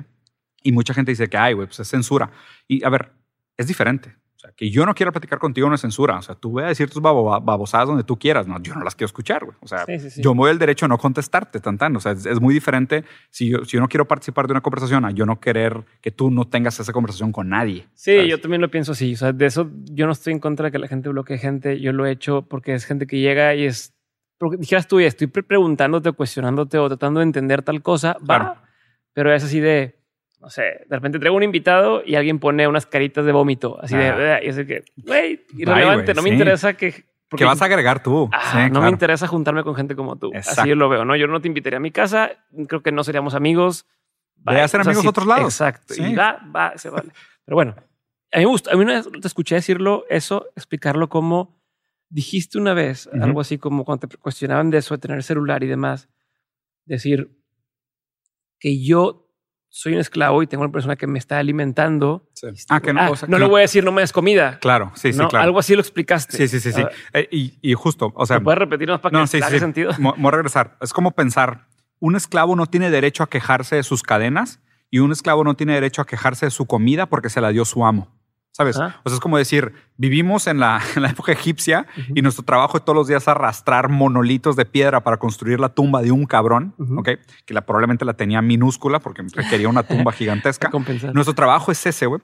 Y es como que no te puedes quejar porque pues es lo que te da de comer. O sea, qué hipócrita serías quejarte de arrastrar piedras todo el día, porque si no estuvieras arrastrando piedras estarías muerto, güey. Entonces, es como, entonces no, hay, no puede haber progreso en la humanidad. O sea, no puedes tú quejarte. Es, es más, esa gente lo que se tiene que preguntar es, ¿de verdad son tan poco imaginativos que no pueden imaginar un mundo mejor? O sea, no pueden aspirar a nada mejor. ¿Creen que este es el auge de la humanidad? O sea, ¿de verdad creen que llegamos al fin de la historia? Pues como que no, ah, es que esto es. O sea, no te quejes de nada, no hay nada que mejorar. Esto es la mejor, o sea, a ver, ¿es el mejor momento histórico? En algunos ejes sí, sí lo es. O sea, sí tenemos la mejor calidad de vida de, en muchos ejes de que cualquier otro momento de la historia. ¿Es el fin de la historia? No, espero que no. O sea, qué triste pensar que este sea el fin de la historia y que no tengamos nada más a que aspirar. Y, y, y, lo raro de todo esto es que, a ver, de nuevo, hace 70 años las mujeres no podían votar. Hace menos de 100, los negros iban, iban sentados atrás o venían en barcos desde África. Uh -huh. No lleguen con vergüenza al futuro. Cuidado con las posturas que defienden como verdades absolutas porque pasan de moda bien rápido. Y esa gente que defiende esas posturas absolutas va a caer en ridículo, en ridículo mientras más rápido abandonen estas ideas monolíticas que creen que son el fin de la historia, mejor para ellos. Porque, o sea, y yo por eso siempre digo, duro en la crítica, rápido en el perdón. Porque, o sea, a la gente que cree que tiene la respuesta para las cosas hay que pegarles fuerte, güey. Pero después que admiten que están equivocados, perfecto. A seguirle, güey. ¿Qué más? O sea, ¿qué sigue? ¿Qué sigue? Estigmatizar el error no, no genera absolutamente ningún beneficio. O sea, más bien es como que primero abre tu mente, cuestiónate para ver qué es lo que sabes y por qué sabes lo que sabes, por qué crees lo que crees y demás. Pero una vez que ya estás ahí, ah, bueno, vamos a buscar qué sigue, vamos a buscar mejorar, vamos a buscar más dignidad, vamos a buscar un futuro mejor. Mandó un, una pregunta una persona en uh -huh. redes que decía, yo estoy en el espectro autista, tengo Asperger, uh -huh. me estoy cambiando por completo de tema. Sí, no, no, válido, válido. Pero creo que... No, y es un muy buen tema. Ah, y ya la otra que quedó pendiente, sorry, no voy a retomar esa pregunta. La, la de... Pasa nada. La de la Otra, de, la siguiente edición. Sí, exacto. Pero esta, decía, tengo, estoy en el, el, espectro autista, tengo Asperger, me cuesta mucho eh, a, acoplarme al tema laboral. Mm. ¿Tú tienes alguna Uf. forma de abordar eso? ¿Consejo? No, además, pues, teniendo un hijo que, que, está en el espectro. Claro. ¿Cómo lo ves? A ver. Digo, primero que nada, toda mi empatía para ella. O sea, si alguien puede entender tu dificultad, soy yo. O sea, no de manera personal, pero lo que vivo a través de mi hijo. Y fíjate que fue una de las cosas que me abrió los ojos sobre sobre por qué mi pelea contra el modelo económico y sobre la lógica capitalista. ¿Por qué? Piensen en los discapacitados. Vean lo difícil que es ser discapacitado. Y justo, o sea, esta chava, Asperger, te pudo escribir un correo, tiene acceso a empleo, tiene dificultad adaptándose, pero tuvo uh -huh. acceso. ¿okay? Ella es, dentro de los discapacitados, la privilegiada. Uh -huh. ¿okay? Normalmente el, el nombre correcto es diversidad funcional, no discapacitado. Porque hablar de discapacidad implica que es menos que los sí. otros. Y antes decías inválido y también está todavía peor. ¿no? Todavía peor. Decías? Ahora estamos hablando, ahora la, la, el lenguaje más moderno, y el lenguaje es súper importante. El lenguaje más moderno es diversidad funcional, que es sirven para diferentes cosas. ¿okay? Uh -huh. El problema sigue siendo el capacismo, que es el ser humano sirve para algo o no sirves Sirve, para nada. eres un- ¿no? Eres una utilidad, o sea, eres un means to an end. Ajá. Cuando Kant decía de una manera tan bonita, el ser humano es un fin en sí mismo. Ujú. El ser humano no sirve para nada. El ser humano es. Ok. O sea, ve, o sea, ve la No, diferencia. sí, sí, sí, sí. No, güey, es, es el tipo de cosas de que cuando las lees y te cae así como una pedrada, que dices de que claro, es verdad. O sea, mi meta en la vida, o sea, no es servir para hacer que las pizzas lleguen más rápido a casa de alguien con un dron, güey. Es como que no. O sea, mi fin es mi fin en sí mismo. Es la manera como yo transformo la naturaleza para sobrevivir y vincularme con los demás y crearme la dignidad y mi historia, ta, ta, ta, ¿no? Pero justo para esta chava, ¿y por qué es importante pensar sobre las discapacidades? Porque a medida que avanza la tecnología, cada vez la lógica capacista va a ser más cruel. O sea, es la utilidad del hombre va a ser cada vez menor comparada con la utilidad de la máquina. Ujú. Entonces, a medida que aumenta la automatización, disminuye la, auto- la utilidad del hombre. Entonces, mientras hay más automatización, hay empresas con 50 empleados generando 200 millones de dólares y un chorro de discapacitados. O sea, un chorro de gente que depende del estado de bienestar. Todos nosotros somos discapacitados en potencia. Todos. Por una enfermedad, por un accidente o por una fecha. Tú llegas a los 70, a los 65, a la edad a la que se juzgue en tu momento en el mercado y te vuelves un discapacitado. Entonces, hablar de los discapacitados es hablar del rol que juega el humano en su propio futuro. Y el problema de la lógica de la economía es que el ser humano es dispensable. Por eso les digo capital humano. Porque tú eres nada más que otra variable dentro de la lógica del capital. Tú no eres un fin en sí mismo. El, el futuro de la humanidad ya no está diseñado para ti. Está diseñado contigo en medio, pasando a través de ti. Entonces, justo el problema que tiene esta chava es el problema que deberíamos de pensar todos nosotros. Eh, Cuando nombré un- todos los problemas de los que teníamos que planear, uno de ellos es el tema del capacismo, que es uno de los, de los que más, más tengo cercano. Mi recomendación para esta chava es que digo, pues obviamente la vas a tener difícil, va a ser algo difícil adaptarte.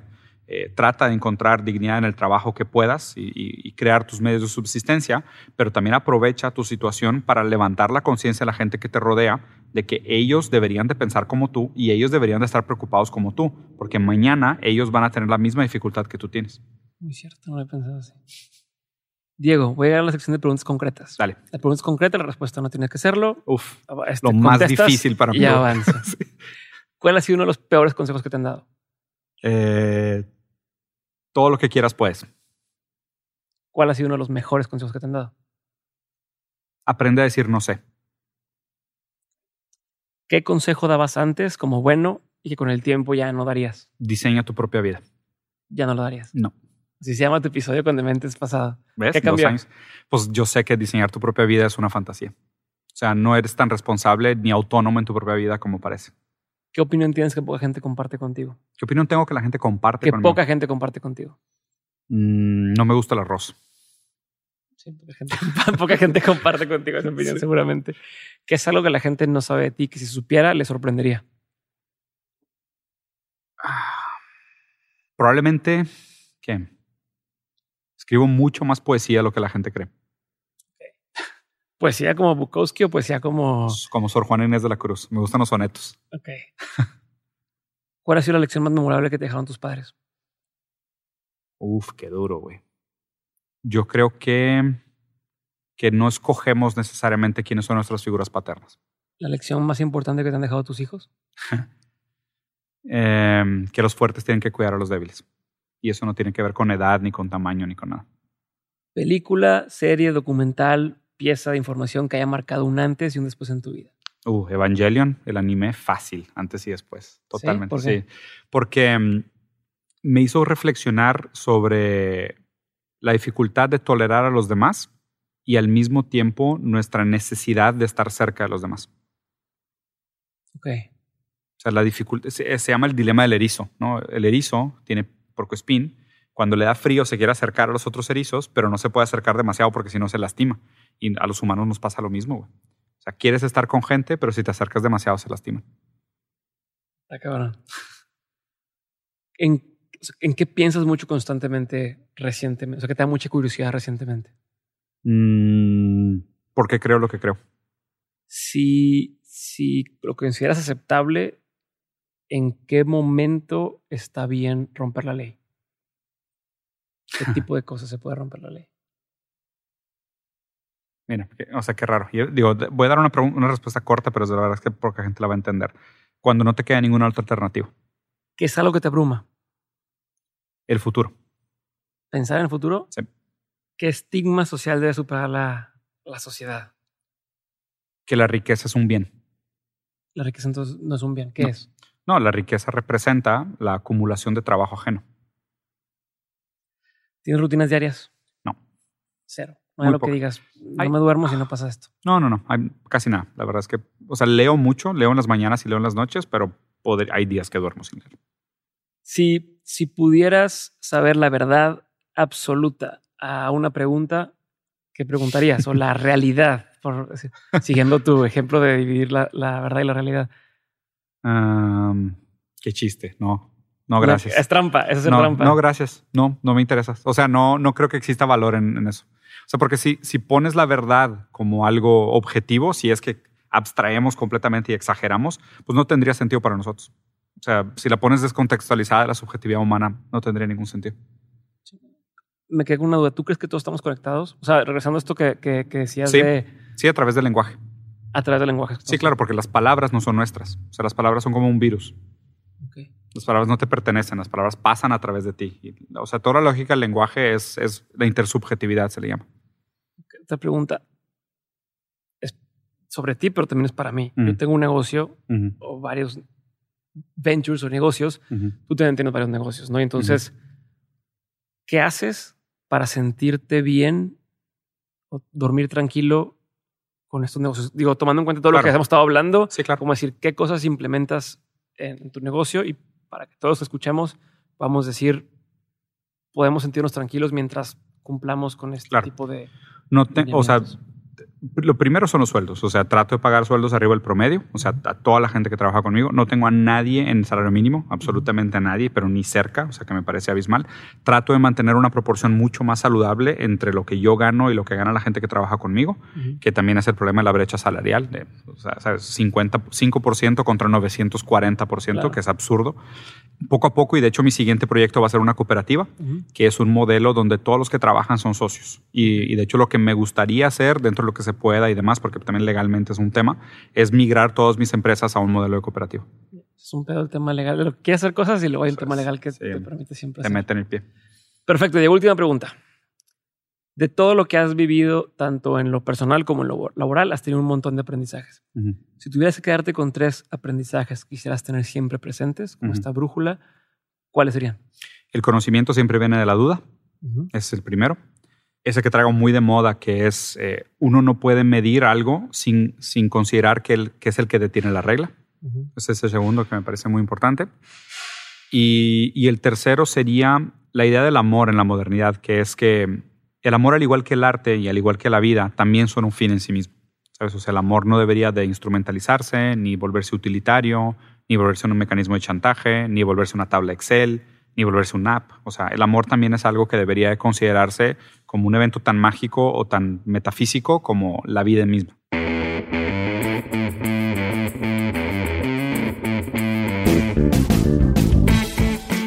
Muchas gracias por haber escuchado este episodio con Diego Rusarín. Si te gustó, ya sabes, por favor, hazle saber a Diego que te gustó y házmelo saber a mí a través de los comentarios en YouTube o en cualquiera de las redes sociales.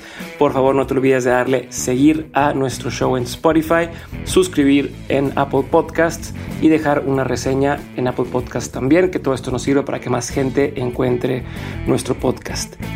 Por último, me despido, pero antes te recuerdo que la siguiente semana tenemos un episodio con Choc Fermoso y aquí te dejo un pedacito de ese episodio que va a estar buenísimo.